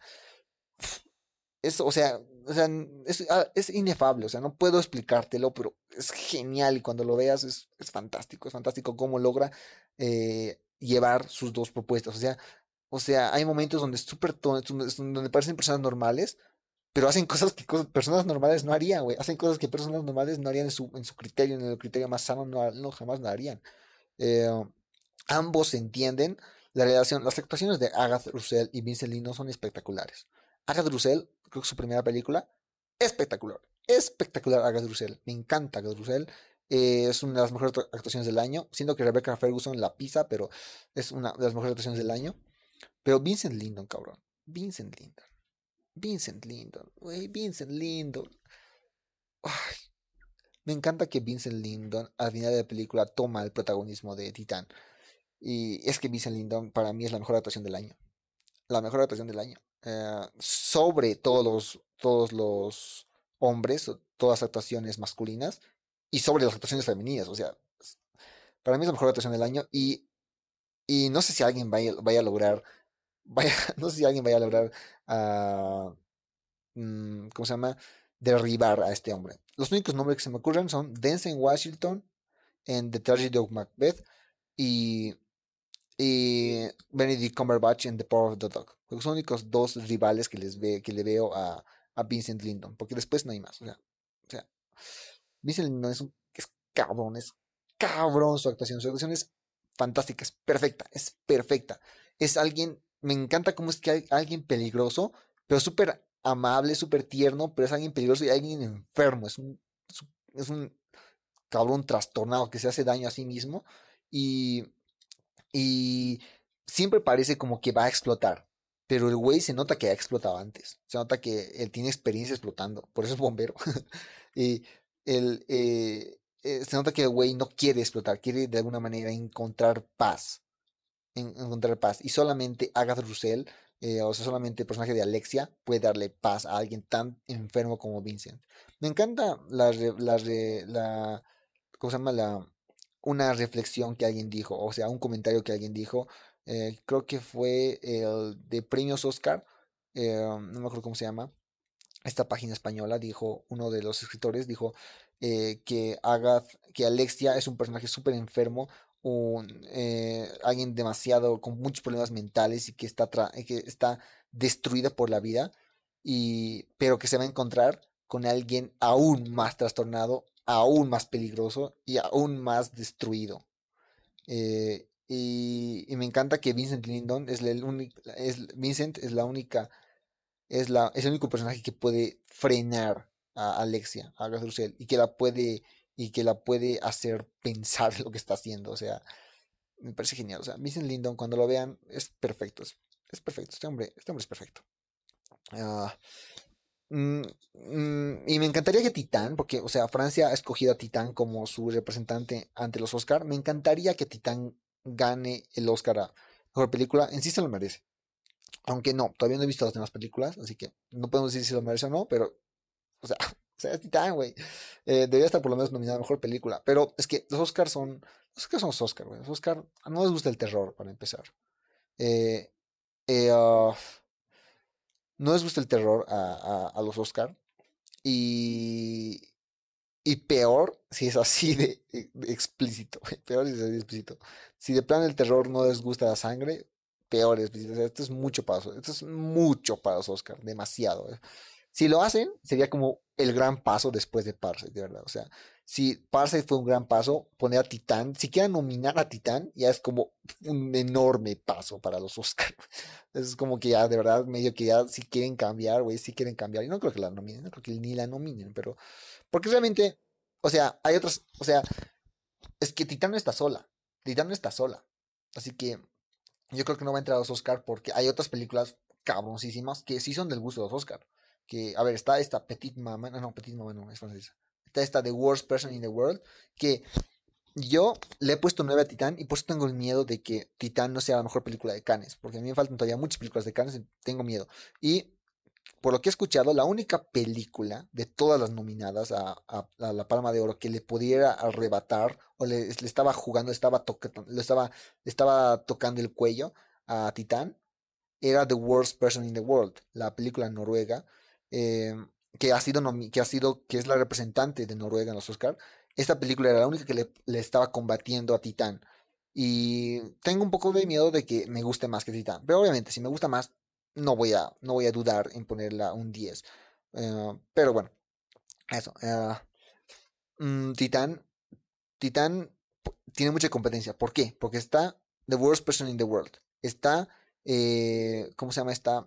Flea, de la danesa, la danesa Flea. Que Flea se viene, Flea se viene cargado. O sea, desde inicios de año la gente va hablando de Flea. Y Flea es de mis películas más esperadas del año igual. Se viene, no sé, se me ocurre Mm, esta otra, ¿cómo se llama? Memoria, de la colombiana Memoria, que yo quisiera que gane el Oscar por solo ser colombiana. Se viene Drive My Car, que es otra de las películas que también estaba pisando los talones a, a, a este, a, Titán. Se viene también a Hiro, de Asghar Farhadi, que ha ganado dos Oscar ya. dos Oscar internacionales ha ganado Asghar Farhadi. Entonces se viene a Hiro. Eh, también otra que se viene, ¿cuál es esta? Oh, no me acuerdo. Uh, Benedetta no creo que no, no creo que llegue Benedetta. Uh, se viene. Um, déjame acordar, sé que hay más, sé que más, sé que hay más. Uh, ay, caramba, no me acuerdo. No me acuerdo, no me acuerdo, no me acuerdo.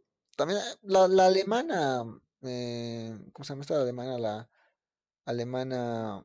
Ahorita, ahorita, ahorita me fijo, ¿vale? Ahorita me fijo. Toditas son de Cannes, toditas son de Cannes, eso sí. Toditas son de Cannes o de, alguna, de algún festival prestigioso. la alemana que se llama I'm Your Man también está, eh, que ha tenido muy buenas, muy buenas reseñas. A ver, otra vez, a ver, ¿qué me estoy fijando, Me estoy fijando. Uh, fijemos, fijemos rápido. Pues no, no parece haber otras contendientes para, para Titán, o sea, para la nominación de Titán, porque Titán no creo que vaya a ganar, pero para la nominación de Titán están muchas, están muchas. Lamb, Lamb, güey, Lamb de le pueden pueden pueden querer entrar Lamb igual de, de Islandia. Um, también mmm, sí creo que esas son las únicas. Son las únicas, son las únicas que creo que sí son las únicas. Las únicas, sí son las únicas. Las únicas competencias con este. Incluso, incluso tenía competencia en su propio país, Titán. Eh, porque Petit Maman, la gente adoró Petit Maman. La gente ama Petit Maman. Yo creo, yo pensaba que Francia iba a elegir a, a Petit Maman como su representante porque era una apuesta un poco más segura a los Oscar. O sea, si yo creo, yo creo que si Francia hubiera elegido a Petit Maman, Petit Maman hubiera entrado a las nominadas y posiblemente hubiera ganado. ¿Por qué? Porque es de Celine Sciamma. O sea, Celine Sciamma, su anterior película era Portrait of a Lady on Fire y la gente alabó Portrait of a Lady on Fire. Ni siquiera la amó, la alabó. Entonces, eh, entonces, pues, entonces parecía que la siguiente película sería como también los Oscar dando el premio que se merecía a Celine Siama. Entonces, y Petit Maman también, la gente adoró Petit Maman, entonces uh, sería como una apuesta más segura Petit Maman. O también Happening, que es la ganadora del León de Oro eh, en Venecia, eh, otra francesa. Entonces, venían tres francesas. Tres franceses venían a, y cada una tenía oportunidades para llegar a nominación. Y Titan, Titan, por ser película, podría ganar hasta el Oscar, pero eh, pero por ser como es Titanic, ser anti-Oscar, literal es una película anti-Oscar, entonces no creo que ni siquiera llegue a, a, ser nominada porque tiene un chingo de, competencia. Y, no es competencia floja, es competencia cabrona, competencia muy cabrona. Eh, eso es lo que pienso uh, de lo que va a pasar con Titán. De todas maneras, de todas maneras Titán me parece una película excelente. La, edición de Julia de Conan es impresionante. Vincent Lindon es fantástico. O sea, Vincent Lindon, denle el Oscar, cabrón. Para mí ya es la mejor actuación. O sea, es lo que vale, ¿no? Eh, yo creo que si Titán hubiera ganado la Palma de Oro, Vincent Lindon hubiera ganado fácil premio mejor actor. Fácil, pero literal, fácil hubiera ganado premio mejor actor. Eh, Joe Coronado fácil hubiera ganado igual premio a mejor dirección. La fotografía de esta madre, la fotografía de esta madre es increíble. La edición, el score, o sea, esta película es un paquete entero. La única razón por la que no tiene 10 es porque a, veces no convence, a veces no convence. Y siento que es por mi experiencia que he dicho, que me he dormido y tal, y medio que me siento cansado. Así que yo creo que esta es una de las pocas películas en, que ahora mismo están en categoría 9 que tienen posibilidades de pasar a categoría 10. Ah, así que yo creo que esta película, Titán, la veré dentro de 6 meses, hasta un año, y la volveré a reconsiderar, y no va a ser nada extraño que esté en 10. Pero por ahora se va a quedar en 9. Yo creo que es un 9, es correctamente un 9. No hay manera en la que sea un 10 ahora mismo, pero ya veremos luego. Eh, eso es, Titán, cabroncísima. Película recomendadísima. Eh, no es para nada lo que estás esperando. No, no es para nada. El trailer no te spoilea nada. Gracias Señor, el trailer no te spoilea absolutamente nada. Y el trailer es excelente, es de los mejores trailers del año igual. ¿eh? Uh, y de hecho, el póster, el pinche póster. Eh, yo tengo en mi premiación, que yo recomiendo siempre tener a cada uno una premiación para así de alguna manera eh, mejora su criterio eh, para las, ramas técnicas. Para, para mi premiación yo ya tengo mi, premio a mejor póster. O sea, el mejor póster del año creo que es el Titan. Sobrepasando los de Dune. Los de Dune son cabroncísimos. Pero el, el póster de Titan me parece uno de los mejores pósters del año, fácil. El trailer de Titan es un increíble trailer. Ya lo he dicho, pero igual me parece recomendarlo de nuevo. Ah, las actuaciones de secundarias que van detrás también me encantan. Habla de más temas. Titán habla de muchos temas, así que creo que es necesario echarle, o sea, se presta por un análisis complejo. Yo, mi análisis o mi opinión es súper básica, de aquí, súper superficial, y ven, o sea, lo que se puede sacar esta madre. Eh, y se puede sacar mucho más, tanto en lo técnico, o sea, puede haber un, análisis muy técnico de esta madre, y va, o sea, se presta para una hora de análisis, o análisis narrativo, también tienen para mucho análisis narrativo. Eh, aunque sea una película medio fumada.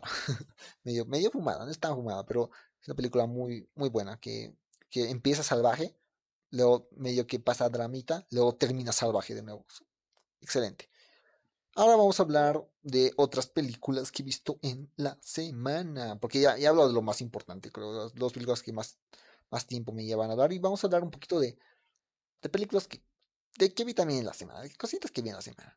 Eh, de primeras quiero hablar de lo que vi justamente ayer, que me da un chingo de ganas de hablar y, y creo que es pertinente, una, una opinión pertinente que va a apoyar mi, que va a apoyar mi opinión sobre el juego de calamar, que es que vi un drama, eh, mm, vi un drama eh, a eso de marzo, o febrero, no, vi, empezó en febrero y terminó en marzo, y vi un drama mm, de 16 capítulos uh, llamado Sisyphus de Myth, uh, que en español es Sisyphus el mito, no es muy complicado, pero Sisyphus de Myth y, me pareció genial, me pareció excelente, pero me pareció que tenía muy buenas intenciones excelentes intenciones. O sea, literal, creo que son las mejores intenciones. Si hay un premio para las mejores intenciones del año, creo que se lo lleva esta, este drama. Eh, porque realmente eh, se me hace incluso un, des, un desfortunio total. Un desfortunio total en todo sentido de la palabra. ¿Por qué? Porque se me hace que la gente que le gusta los doramas odió este drama. Yo lo vi, yo lo vi. La gente no le gustó este drama. Eh, por simples razones. Yo creo que es obviamente porque el romance no es el mejor. Las, las actuaciones para románticas tampoco son las mejores. Ah, eh, abarca más el lado ficción que tiene. Y, no es, o sea, y, no, es, no es el estereotipo de dorama. Y eso que se limita mucho a la serie. Yo creo que la, gente que ha hecho, o sea, la productora le ha, le ha puesto un chingo de obstáculos a esta serie y la ha convertido en algo horrible. En algo, bueno, en algo no, no, no es despreciable, pero es algo muy feo, es algo que, que a veces, o sea, a veces tú sabes que esta madre es una gran historia, gran historia, pero la limitan mucho y, creo que pasa desapercibida. Eh, es una historia sobre dos, sobre dos personas, una persona que es viajera del tiempo y otra, o sea, una persona es una viajera del tiempo, es la chica, y el chico es, es, un, es un empresario que es el centro, que es gracias a él que, que que los viajes del tiempo existen y la destrucción del mundo igual es medio culpa de él. Entonces, uh, todo uh, empieza muy raro, empieza, es súper raro, pero conforme va, cada episodio se va complejizando muy, mucho más. O sea, cada episodio se complejiza cada vez más. Y yo ya quería hablar de esto en marzo cuando estaba haciendo el podcast. No sé si hablé, no sé si hablé de esta serie en el podcast. A lo mejor sí hablé. No me acuerdo. A ver, voy a, a ver, cierto, cierto, buena idea, buena idea. Voy a revisar.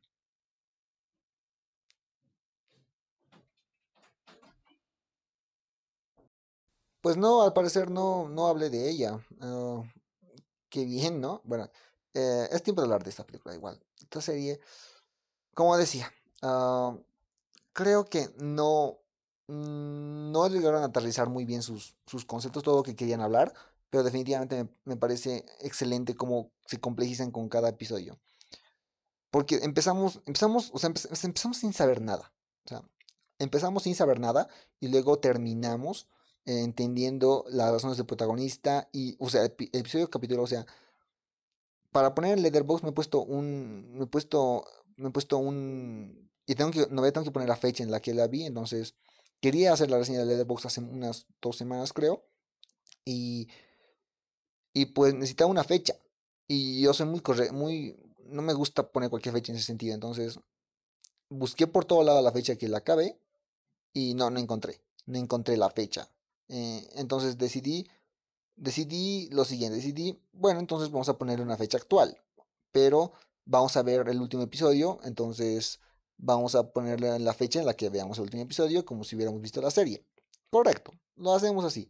Y vimos la serie en lo que sería la... Vimos, vi la serie, en lo que sería ayer, no, bueno, no es ayer porque vi a las 1 de la mañana hoy, literal, hoy. Entonces, Ah, entonces, entonces empecé a verlo con una con pocas ganas, porque recuerdo que era una serie con un chingo de relleno, con, eh, con un diálogo mal hecho, solamente las intenciones estaban bien, me gustaban mucho las intenciones y la estructura del guion, es lo único que tenía bueno esta serie, porque las actuaciones no eran buenas, ya lo dije, la, fotografía tampoco es de lo mejor, los efectos especiales están medio bien llevados a mí en eso, los personajes no me gustan como son. Las exageraciones. O sea, esto peca de dorama.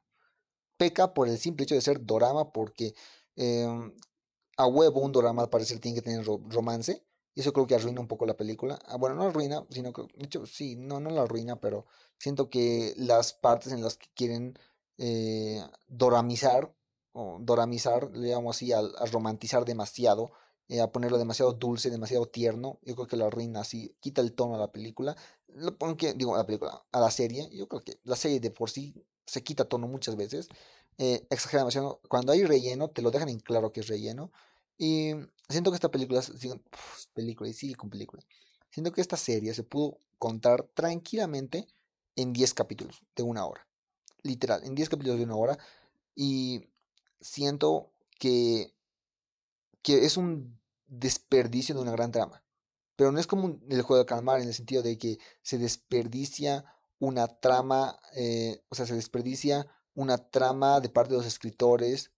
Eh, no, siento aquí, siento, yo estoy segura que aquí que las cosas los escritores la tenían clara, solamente que no tienen esa capacidad de dialogar y también siento que el estudio de, aparte de eso, le puso un chingo de baches. Le dijo, tienes que tener esta cantidad de episodios, tiene que durar esta cantidad de tiempo, tiene que tener estas cosas obligatorias, esta, estas cosas no pueden faltar en cada drama.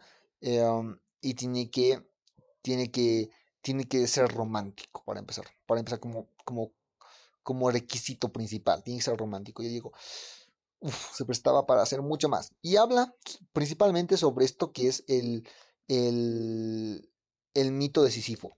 Que el Sísifo es acojonante porque es un güey que está condenado a subir la roca hasta el pino de una montaña y dejarla caer. Dejarla caer y bajar de nuevo y volver a subir la roca y está condenado hasta la eternidad.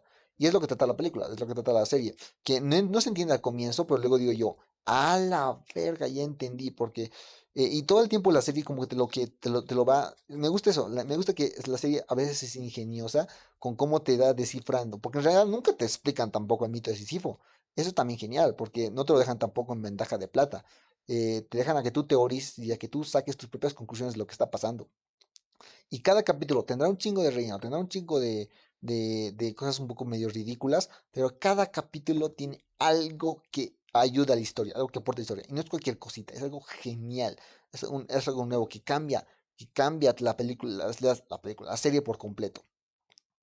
Y cuando vemos la, la pintura de, este güey del malo, que es Sigma, eh, vemos que eh, eh, pinta a Sísifo. Es una referencia al, al Sísifo, al hecho de, de este personaje que carga que carga y destruye el mundo, porque, o sea, Sigma destruye el mundo una y otra vez y lo destruye el mundo una y otra vez para enseñar a sus protagonistas algo. Algo quiere enseñarles. Quieres que enseñar, algo quiere enseñarles y, y lo va haciendo una y otra vez. Y, o sea, y la cosa es interesante porque les voy a contar toda la historia porque no creo, no, no quiero que la vean. Bueno, no, no creo que la vayan a ver, pero si la ven, por favor, va a ser un chingo de spoilers. Eh, si la ven, háganse un favor, pueden verla, pero si quieren, pásense todo el relleno. Eh, y hay muchas cosas que son ridículas, sí, tienen sentido. Hay cosas que no tienen sentido en esta serie. Así que no esperen verse una obra maestra, pero las intenciones de la estructura de guion son fantásticas. ¿Vale? Uh, eh, bueno. No me acuerdo dónde estaba. Ah, sí. Es que lo que pasa es con, lo que pasa con, uh, con Sigma es que es que este güey interfiere en una boda, en la boda de los protagonistas. Los protagonistas al final se casan y, él interfiere en la boda y le dispara a la, a la, a la, este, a la, a la protagonista, a Parsin Hay, que, paréntesis, yo vi esta serie por Parsin Hay, o sea, solamente la vi por Parsin Hay porque soy un fanático de Parsin Hay, soy fanático, creo que es una de las mejores actrices que tiene, que tiene Corea del Sur, fácil, y Corea del Sur lo sabe, o sea, Parsin Hay es de sus, de sus actrices top de, de, de ella, y a mí me parece una de las mejores actrices que tiene. Y además el año pasado, por recomendación, salió El teléfono, una película muy buena de Netflix que es muy recomendada. Ahora sí, ya, saliendo con, con Parson Hay, por eso fue que vi la serie. Entonces, lo que pasa es que Sigma mata todo el tiempo al personaje de Parson Hay, que nunca me acuerdo su nombre, pero la mata.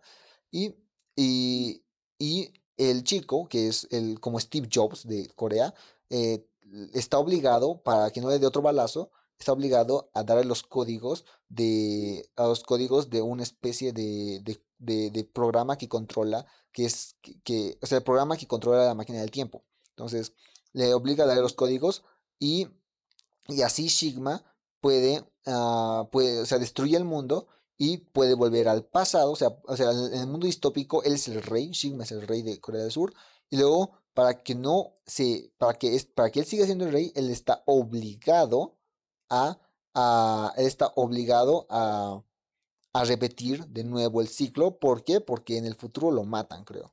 En el futuro lo matan, o sea, va, muere, en algún momento muere. Entonces, eh, está obligado a volver en el pasado y a repetir una y otra vez, porque si no repite el ciclo una y otra vez, entonces él se suicida. Él se suicida al comienzo, o sea, en la, al comienzo siempre se suicida, en la boda.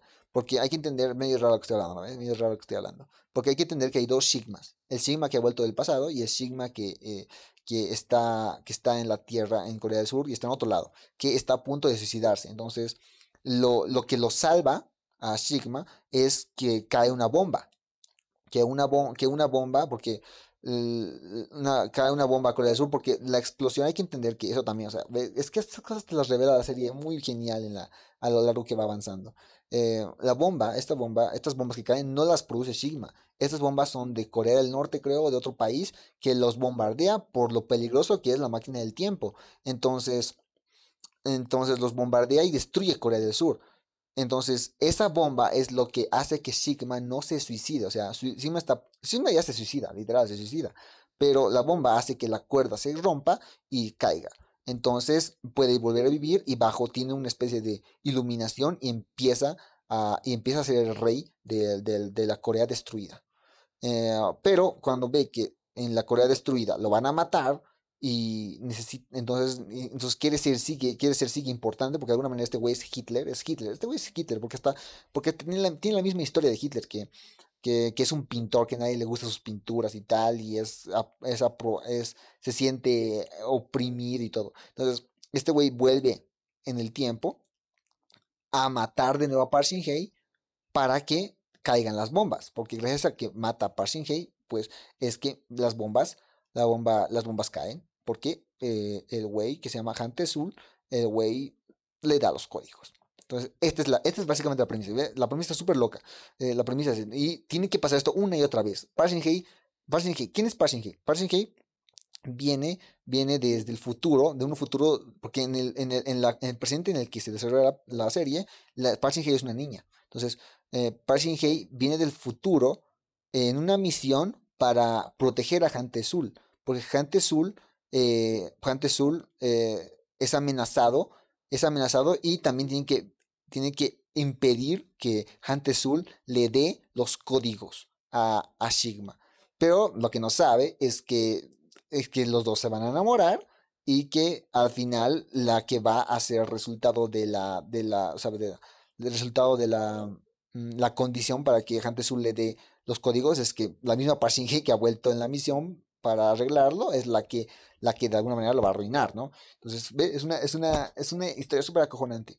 Súper acojonante. Em, y hay más historias. Por ejemplo, hay, hay, una, em, hay una empresa que, eh, la empresa de Sigma, bueno, hay una empresa que está dominada por Sigma, porque la empresa de Sigma es una, y hay otra empresa, que es la empresa de Tanjante Azul, que es la que se encarga de hacer el, la que se encarga de hacer el, este, el, el, el se encarga de hacer el portal.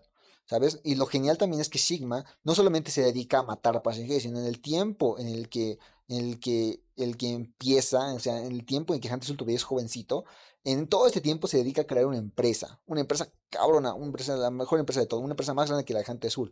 Pero Hunter Azul es el secreto para que se construya el portal. Entonces, eh, Sigma apoya a Hunter Azul para que tenga su propia empresa, ¿vale? Y luego, y luego Sigma, eh, eh, oh, ¿cómo se llama? No recuerdo la palabra, los los chantajea a, a, a, los, a algunos de los, a, los accionistas más importantes de la empresa de Hantesul con, con, con, con, una especie de curar a la madre. O sea, si curas a la madre, eh, si, yo curo a la madre, porque en el futuro hay curas más interesantes, entonces él saca una cura del futuro, Sigma, y eh, le da a las, a las, a, las, a, a, este, a este accionista, el accionista más importante de la empresa Hantesul, que este accionista lo que quiere hacer es, lo que quiere, lo que quiere hacer es curar a su esposa. Entonces le da esto, entonces a cambio, eh, en cambio Sigma es el que controla de alguna manera la empresa de Gente Azul. Así que Sigma desde el comienzo está manipulando a Gente Azul y a Passing Hay para que pase lo que tienen que pasar. Y, Y me encanta, me encanta mucho esta. Es, que, eh, viste la serie, o sea, la, la, la premisa de la serie es genial, la premisa de la serie es fantástica. Y que le puedes encontrar un chingo de argumentales, claro que tiene. Tiene un chingadero de hoyos argumentales, pero si lo vives, vives la historia, es fantástico, muy bueno. entonces, lo que hace Sigma, no sé si me están entendiendo, pero a lo mejor si han visto la serie me entienden ya. lo, ahora, lo que hace Sigma es eh, ahora en esta nueva misión donde se supone que va a cambiar las cosas y cambian, pero cambian por las cosas que no te esperarías que vayan a pasar. Y, y me encanta porque tiene un final triste, ¿verdad? Tiene un final triste. Y primero, antes de, primero, antes de entrar con el final triste, ah, quiero hablar un poco sobre algunos episodios que hacen muy bien esta serie. Porque yo le puse un 5 sobre 10. Tú dirás, ah, si te encanta tanto, ¿por qué le pones, por qué pones tan baja nota, no? Eh, yo te voy a decir porque tiene un chingo de relleno, tiene un chingo de ridículos, tiene un chingo, o sea, es, es algo malo en sí, es una serie mala. Pero sus intenciones de la estructura del guion me parecen fantásticas, me parecen súper innovadoras incluso. Eh, me parecen que alguien, alguien que no estuviera tan limitado pudiera haber hecho algo perfecto con esta serie. Perfecto. Entonces, uh, entonces, por eso le puse 5. Así que ven, por eso le puse 5. De hecho, hasta, hasta parece que 5 es una nota mm, que se merece más. De hecho, si, si no fuera ni siquiera el guion, entonces yo lo pondría un 3 o un 2, pero es un 5. Entonces, yo quiero, yo creo que Sisyphus de, de es muy buena por sus momentos. Por sus momentos. Porque creo que en el episodio 4 es uno de los mejores episodios que he visto de esta serie. Del año, literal. El año, los mejores episodios que he visto en el año. Porque es un episodio donde, donde no trata nada sobre Sigma ni nada, pero se trata sobre este. Sobre hay un policía que es que uno que va a estar, que también está con la misión de matar a Parson Hay porque le lavan el cerebro, lavan el cerebro, entonces eh, tiene que matar a Parson Hay, pero obviamente no la va a matar, ¿no? Obviamente no la va a matar, sino que este güey va a morir, pero va a morir al volver al pasado, porque eh, de la nada están Parson Hay y este gente azul en un, en un lugar, en una casita, y viene, un, viene una persona que dice del pasado y les guía a su casa, y les dice que él es un policía que le van a decir que ellos han matado a su abuelita, cuando en realidad quienes han matado a su abuelita es, o a su mamá es la, es la policía, es los mismos que la han convencido, porque la policía, la policía de está del lado de Sigma igual, entonces eh, la policía mata a la mamá de este, de este güey, entonces como hay dos, hay dos güeyes, el arrepentido y el, y el policía normal, entonces el arrepentido viene a despedirse de su mamá. Y me hace, se me hace algo tan tierno, cabrón. Se me hace algo tan tierno. Porque se viene a despedir de su mamá. Le viene a dar el mejor día de su vida. Le viene a dar el mejor día de su vida porque sabe que ese día se va a morir. Entonces, ese día matan al, al, al policía arrepentido y a la mamá. y es muy bonito, muy bonito este episodio. Muy bonito. Eh, me ha hecho llorar y todo, creo, no me acuerdo. Eh, lo matan ellos dos y luego viene el otro policía y ve el cuerpo de su mamá y, y empieza a tener una venganza contra Parsinge en todo lo que queda de la serie. Todo lo que queda de la serie, este policía se trata de vengar de Passion Hay. Y nosotros sabemos que se va a reconciliar y va a volver y va. que es muy bonito. Es muy bonito. También tenemos la historia de este otro chavo que no me gustó tanto, pero me gustó como, me gustó como personaje. Eh, este chavo que se hace millonario, que le ayuda a Parson Hay. Es un, buen relevo comédico. Bueno, no es comédico, sino es un personaje que da gran, es, es agradable, es agradable, ¿no? Y al final me asusté mucho cuando casi lo matan, casi lo matan cabrón. Y me asusté mucho, pero me sentí bien cuando me di cuenta que estaba vivo. Y el último episodio, el último episodio, el último episodio es una, el último episodio es una puta pasada, cabrón. El último episodio, el que vi ayer, es una puta pasada. Ahora sí vamos a entrar de lleno al último episodio y eh, de lleno a la crítica. Me parece una serie muy genial, muy buena. Creo literalmente que o sea, ni siquiera tengo que decir nada, ni siquiera tengo que ver las demás doramas para afirmar que este seguramente es el mejor dorama del año. Pero a la gente de los doramas no les gusta estas cosas. A la gente que ve doramas no les gusta eh, que se metan, que, no sea lo que ya conocen, ¿no? No les gusta consumir otro tipo de cosas más interesantes. Y esto es complicado. O sea, esto demanda. Demanda interés y demanda, y, y demanda que se le tome en serio como se debería tomar. Pero también eh, sucumbe a, las imposiciones de estas empresas que, solo quieren producir, producir, producir y por su parte también los consumidores que solo quieren consumir, consumir y consumir. Eh, y no se atreven. Yo creo que si alguien aprecia esta serie como yo la aprecio, entonces es porque, para empezar, no debería, no, seguramente no ve doramas. Yo, no, seguramente no ve doramas. Yo creo que esta es una suerte. Yo creo que para mí es una suerte haber visto este drama. Eh, ¿Por qué no lo hubiera visto? No lo hubiera visto, no hubiera conocido esta genial historia. Ahora, ahora siguiendo del último episodio. También me encanta, porque empieza el episodio, el episodio empieza con este señor, con su hija, que se nos revela que es la hija. O sea, otro plot twist cabrón. Al último episodio nos revela que todo el tiempo la chica que le está ayudando es su hija. Y, Y, este, la historia de este señor también es muy buena, porque este señor es otro arrepentido, porque, porque la historia de Sisyphus de Mid es de gente arrepentida que quiere solucionar sus errores. Típico, es muy típico, porque cuando se habla del tiempo se habla de errores del pasado. Así, es casi una ecuación. Se habla del tiempo, se habla de errores del pasado que hay que solucionar. Y aquí cada personaje tiene algo que solucionar. Y que tiene que ver con el pasado. Y este güey es alguien del futuro que también está en la misión inicial. En la misión inicial para venir a detener a Gente Azul. Bueno, para venir a detener la invasión. Y no principalmente a Gente Azul, pero sí a, a, brindarle seguridad a toda la gente que venga del futuro, ¿no? Entonces, este señor se dedica a eso. es una, una, buena persona, pero que es un poco maniático. Y en su pasado, o sea, porque en toda la serie están dos de estos, dos de estos güeyes, están dos. Eh, uno que es el que está viviendo en su casa normal y el otro que es el que es del futuro, ¿no? Y el del pasado, eh, um, lo que hace, eh, lo que es es una persona horrible, es un tomador, es un adicto, es un borracho que pega a su mamá y digo, que pega a su esposa y que literal es un infierno su casa. Y su misión personal de, del futuro es matarse a sí mismo y, hacer eso, matarse a sí mismo porque no se perdona, no se perdona el haber hecho tanto daño a su familia. Y al final del episodio final, en los primeros 15 minutos, la hija le revela quién es y le detiene. Y lo mejor es que el güey ya sabe que es su hija, porque el güey ya sabe que es su hija porque antes, unos 10 o 15 minutos más después, eh, hace otro embarcamiento en el pasado para decirle que es su hija y para que no cometa el error. O sea que este güey estaba determinado. Este güey estaba determinado a matarse.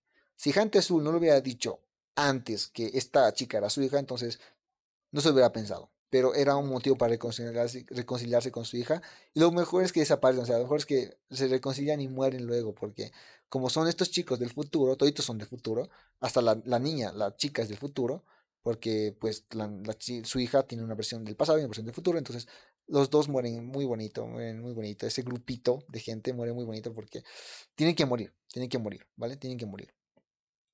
Y, y se me hace cabrón, güey, se me hace cabrón eh, la muerte, de, la, cómo, cómo, tratan, la, cómo, han, han dado el final a sus personajes. A todos, a, todos los personajes por lo menos les dan el final que merecen, a todos. A todos les dan el final que merecen a todos. Y me encanta eso, como adoro eso de esta serie. Lo amo, porque a todos les da el final que se merece.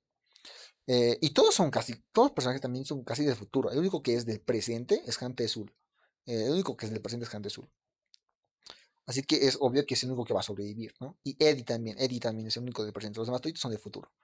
Ah, entonces, lo que, entonces lo, lo, después de esto, después de esto, Jante Azul ya está con Sigma en la iglesia y con Parsing Hay y Sigma apunta a Parsing Hay y otra vez, ¿no? Para que se cumpla el mito de Sísifo, ya como el final, ¿no? De la serie, para que se cumpla el mito de Sísifo, entonces tiene que disparar a la persiguiente, le amenaza con dispararla en la cabeza, a menos que le dé los códigos del portal. Y, y lo que hace Sol planea, o sea, como este güey es un Steve Jobs, tiene una idea muy inteligente y resulta que eh, él viajó al futuro, o sea, él sabía lo que iba a pasar, sabía cómo defenderse de esto, porque le llega una revelación y, y este güey le, le, llega, le, ese güey, eh, porque es muy raro, es muy raro, es muy raro, porque los del futuro lo vienen a sabada del pasado, porque los del futuro eh, disparan a Sigma, disparan a Sigma y Parsing Hay del, del futuro futuro, porque realmente ahora hay tres Parsing Hays la del, la, del futuro del comienzo y la, la, del presente y la del futuro que va, la del futuro que empiezan por, después de matar a Sigma, porque después de matar a Sigma, lo que hacen Hunter Sul y Parsing Hay es volver al pasado unos cuantos días antes para arreglar todo.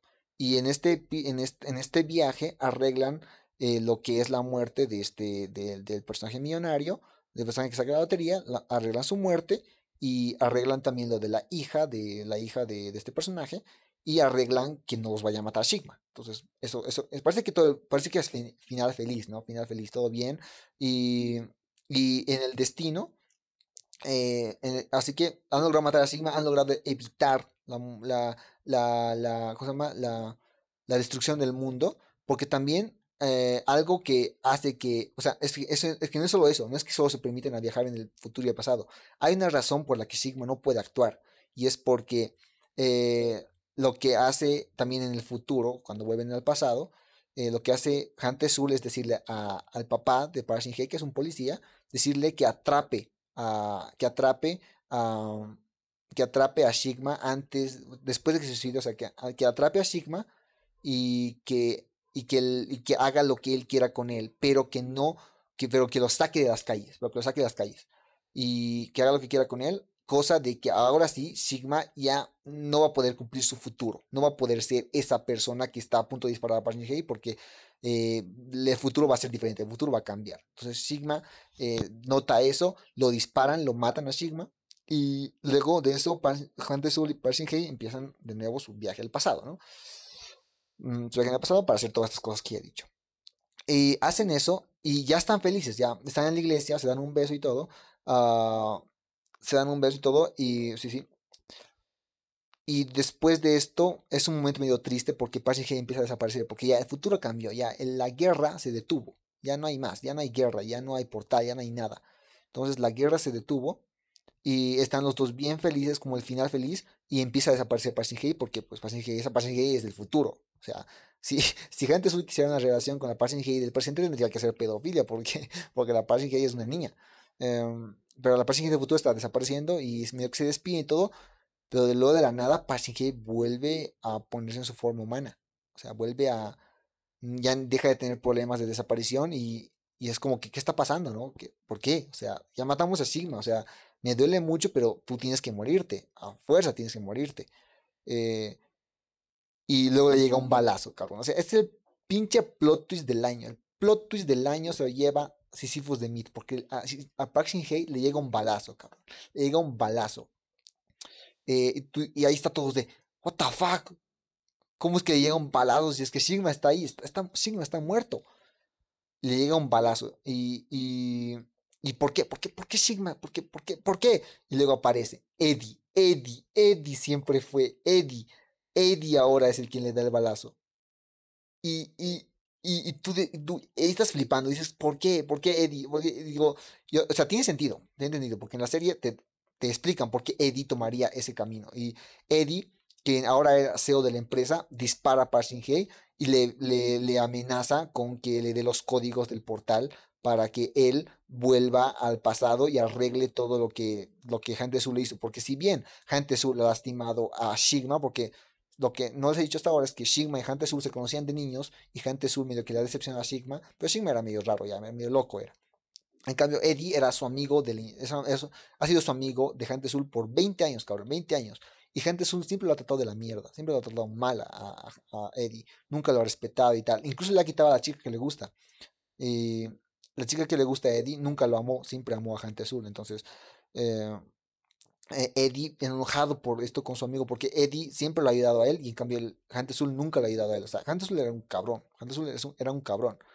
Eh, y Eddie es quien quiere arreglar ahora las cosas del pasado. Ya no es Sigma. Ahora es Eddie quien quiere arreglar las cosas del pasado.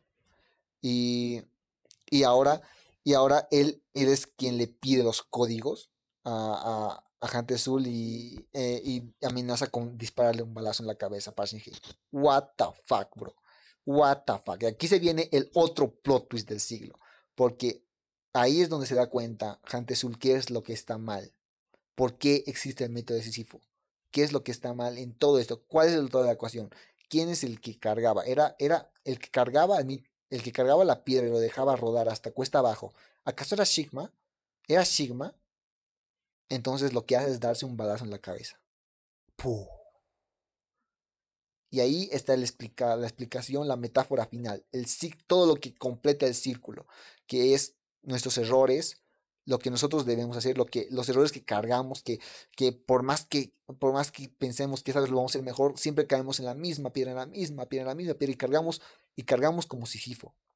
Y cometemos y a la vez no nos damos cuenta del daño que estamos haciendo a las demás personas y lo que tenemos que hacer es una completa retroinspección de nos, una, completa introspección de nosotros mismos y asesinar al viejo, a, asesinar a nuestro, a esa persona que nos está, bueno, a nosotros mismos, asesinarnos a nosotros mismos para ayudar a sanar, eh, para ayudar a sanar nuestro, nosotros y dejar de hacer daño al mundo, dejar de hacer daño a los demás. Me encantó, o sea, eso me encantó y, ahí acaba, o sea, tanto, y ahí acaba. Eh, Passing desaparece, Gente Azul está muerto y Eddie ah, está solo, porque pues Eddie tiene un final triste a madre, o sea, y luego aparece una escena donde Hante Azul y Passing están en un avión todos felices, pero digo, no tiene sentido. O sea, para mí acaba hasta ahí la serie, porque lo demás es complacer a los fans, eh, lo demás, porque todo, incluso creo que va a haber una temporada 2, lo demás para complacer a los fans. Solo para complacer a los fans, a los que, a los que, a los que, a los niños que digan, ay, es que no tuvo un final feliz, tiene que tener un final feliz. Entonces, bueno, les da un final feliz. Pero el final es el siguiente, el final es triste, el final es desastroso. Y y me encanta esa serie, me, encanta cómo es que, cómo, cómo llegó de un lado al otro, cómo supo, cómo supo ser ingenioso, porque es ingeniosa la serie, ha logrado crear episodios cabrones, ha logrado, para mí es una de las mejores series, incluso una serie que, que me ha cambiado la forma de ver las cosas, la he disfrutado mucho, pero es que si no tuviera tanto relleno, esta historia se podría contar en 10 episodios, 10 episodios basta para contar toda la historia y sería perfecto, sería una obra maestra, pero se limita mucho y se me hace algo tan desafortunado y algo tan triste algo tan triste, pero bueno. Es lo que quería yo hablar de Sisyphus. Wow, me, la, me pasé media hora hablando de esto. Es que son más, Sisyphus es una de las mejores series del año. Y sí, habla mucho acerca de eso, habla mucho de... Y me pasé más explicando que hablando de la serie, pero sí, habla mucho de eso. Técnicamente es, desastrosa, pero... Em, pero las... Pero las... El guion es fantástico, la estructura del guion es muy buena. El episodio final es fantástico. El episodio número 4 creo que es fantástico. Y otros episodios por ahí que igual son muy, muy buenos. Porque también el, hay una trama de la chica de Eddie. O sea, Eddie, la chica que le gusta a Eddie, que, o sea, que no sé cómo se llama, esa chica también tiene una trama espectacular. Que es sobre su padre, sobre su mamá que tiene cáncer, eh, sobre la traición. O sea, porque a los primeros seis episodios estás súper confundido. No sabes qué carajo está pasando. Pero de, con cada episodio te vas dando cuenta de qué es lo que está pasando y y el final es, épico. Al final eh, me encanta el final. O sea, yo estoy seguro que hasta los directores, o sea, los que han hecho esta serie, saben cuál es el final. ¿Cuál es el final verdadero? El final donde mueren todo. Muere, muere Eddie tiene un final triste porque no consigue nada. Hunter se mata. Hunter tiene el final, tiene el final que tiene. Y Parsing Hay es la única que tiene como un final feliz porque realmente Parsing Hay, la del futuro, pues nunca va a vivir eso. Entonces la Parsing Hay del presente es una Parsing que va a tener una vida normal, una vida feliz. Así que creo que la única que tiene un final feliz es Parsing Y Sigma, eh, Sigma igual tiene un final feliz, bueno, medio feliz, medio feliz porque empieza a pintar en la calle y ya, ya no va a ser el malo de la película, ya no hay malo en la película, ya no hay malo. Entonces, eso, me encantó la serie, muy recomendada por todo lo que se ha dicho. Eh, no sé si la habrán visto, pero de todas maneras, seguramente que estos 30 minutos fueron geniales, fueron una pasada. Si es que me lograron entender, espero que se me haya logrado entender. Traté de explicarlo lo mejor que pude. Eso fue, ese es mi regreso a Freeze Guns, el nuevo podcast donde hablamos de estas, todas estas películas y tal. Me, faltó todavía una, una, unas cuantas películas más, creo, una, película más me faltó, em, de la cual hablaremos la siguiente semana, pero ya no tengo tiempo para eh, seguir hablando. Me quedan ocho minutos más, me quedan ocho minutos más, creo. A ver, déjame contar. Sí, me quedan minutos más. A ver, vamos a hablar un poco. Eh, voy a hablar de Lamb. Lamb es una película muy, muy buena igual. Yo creo que Lamb es de las mejores películas del año. Eh, una película de A24 que no es para nada terror. Que A24 te la vende como si fuera de terror, pero realmente no es nada de terror. Lamb. Eh, me parece una película excelente. Ya saco mi reseña, así que aquí va a ser súper, súper... súper puntual mi, mi, reseña, digo mi, mi análisis, pero mi, si quieren ver algo un poco más explicadito, está en mi, está en mi reseña en Letterboxd.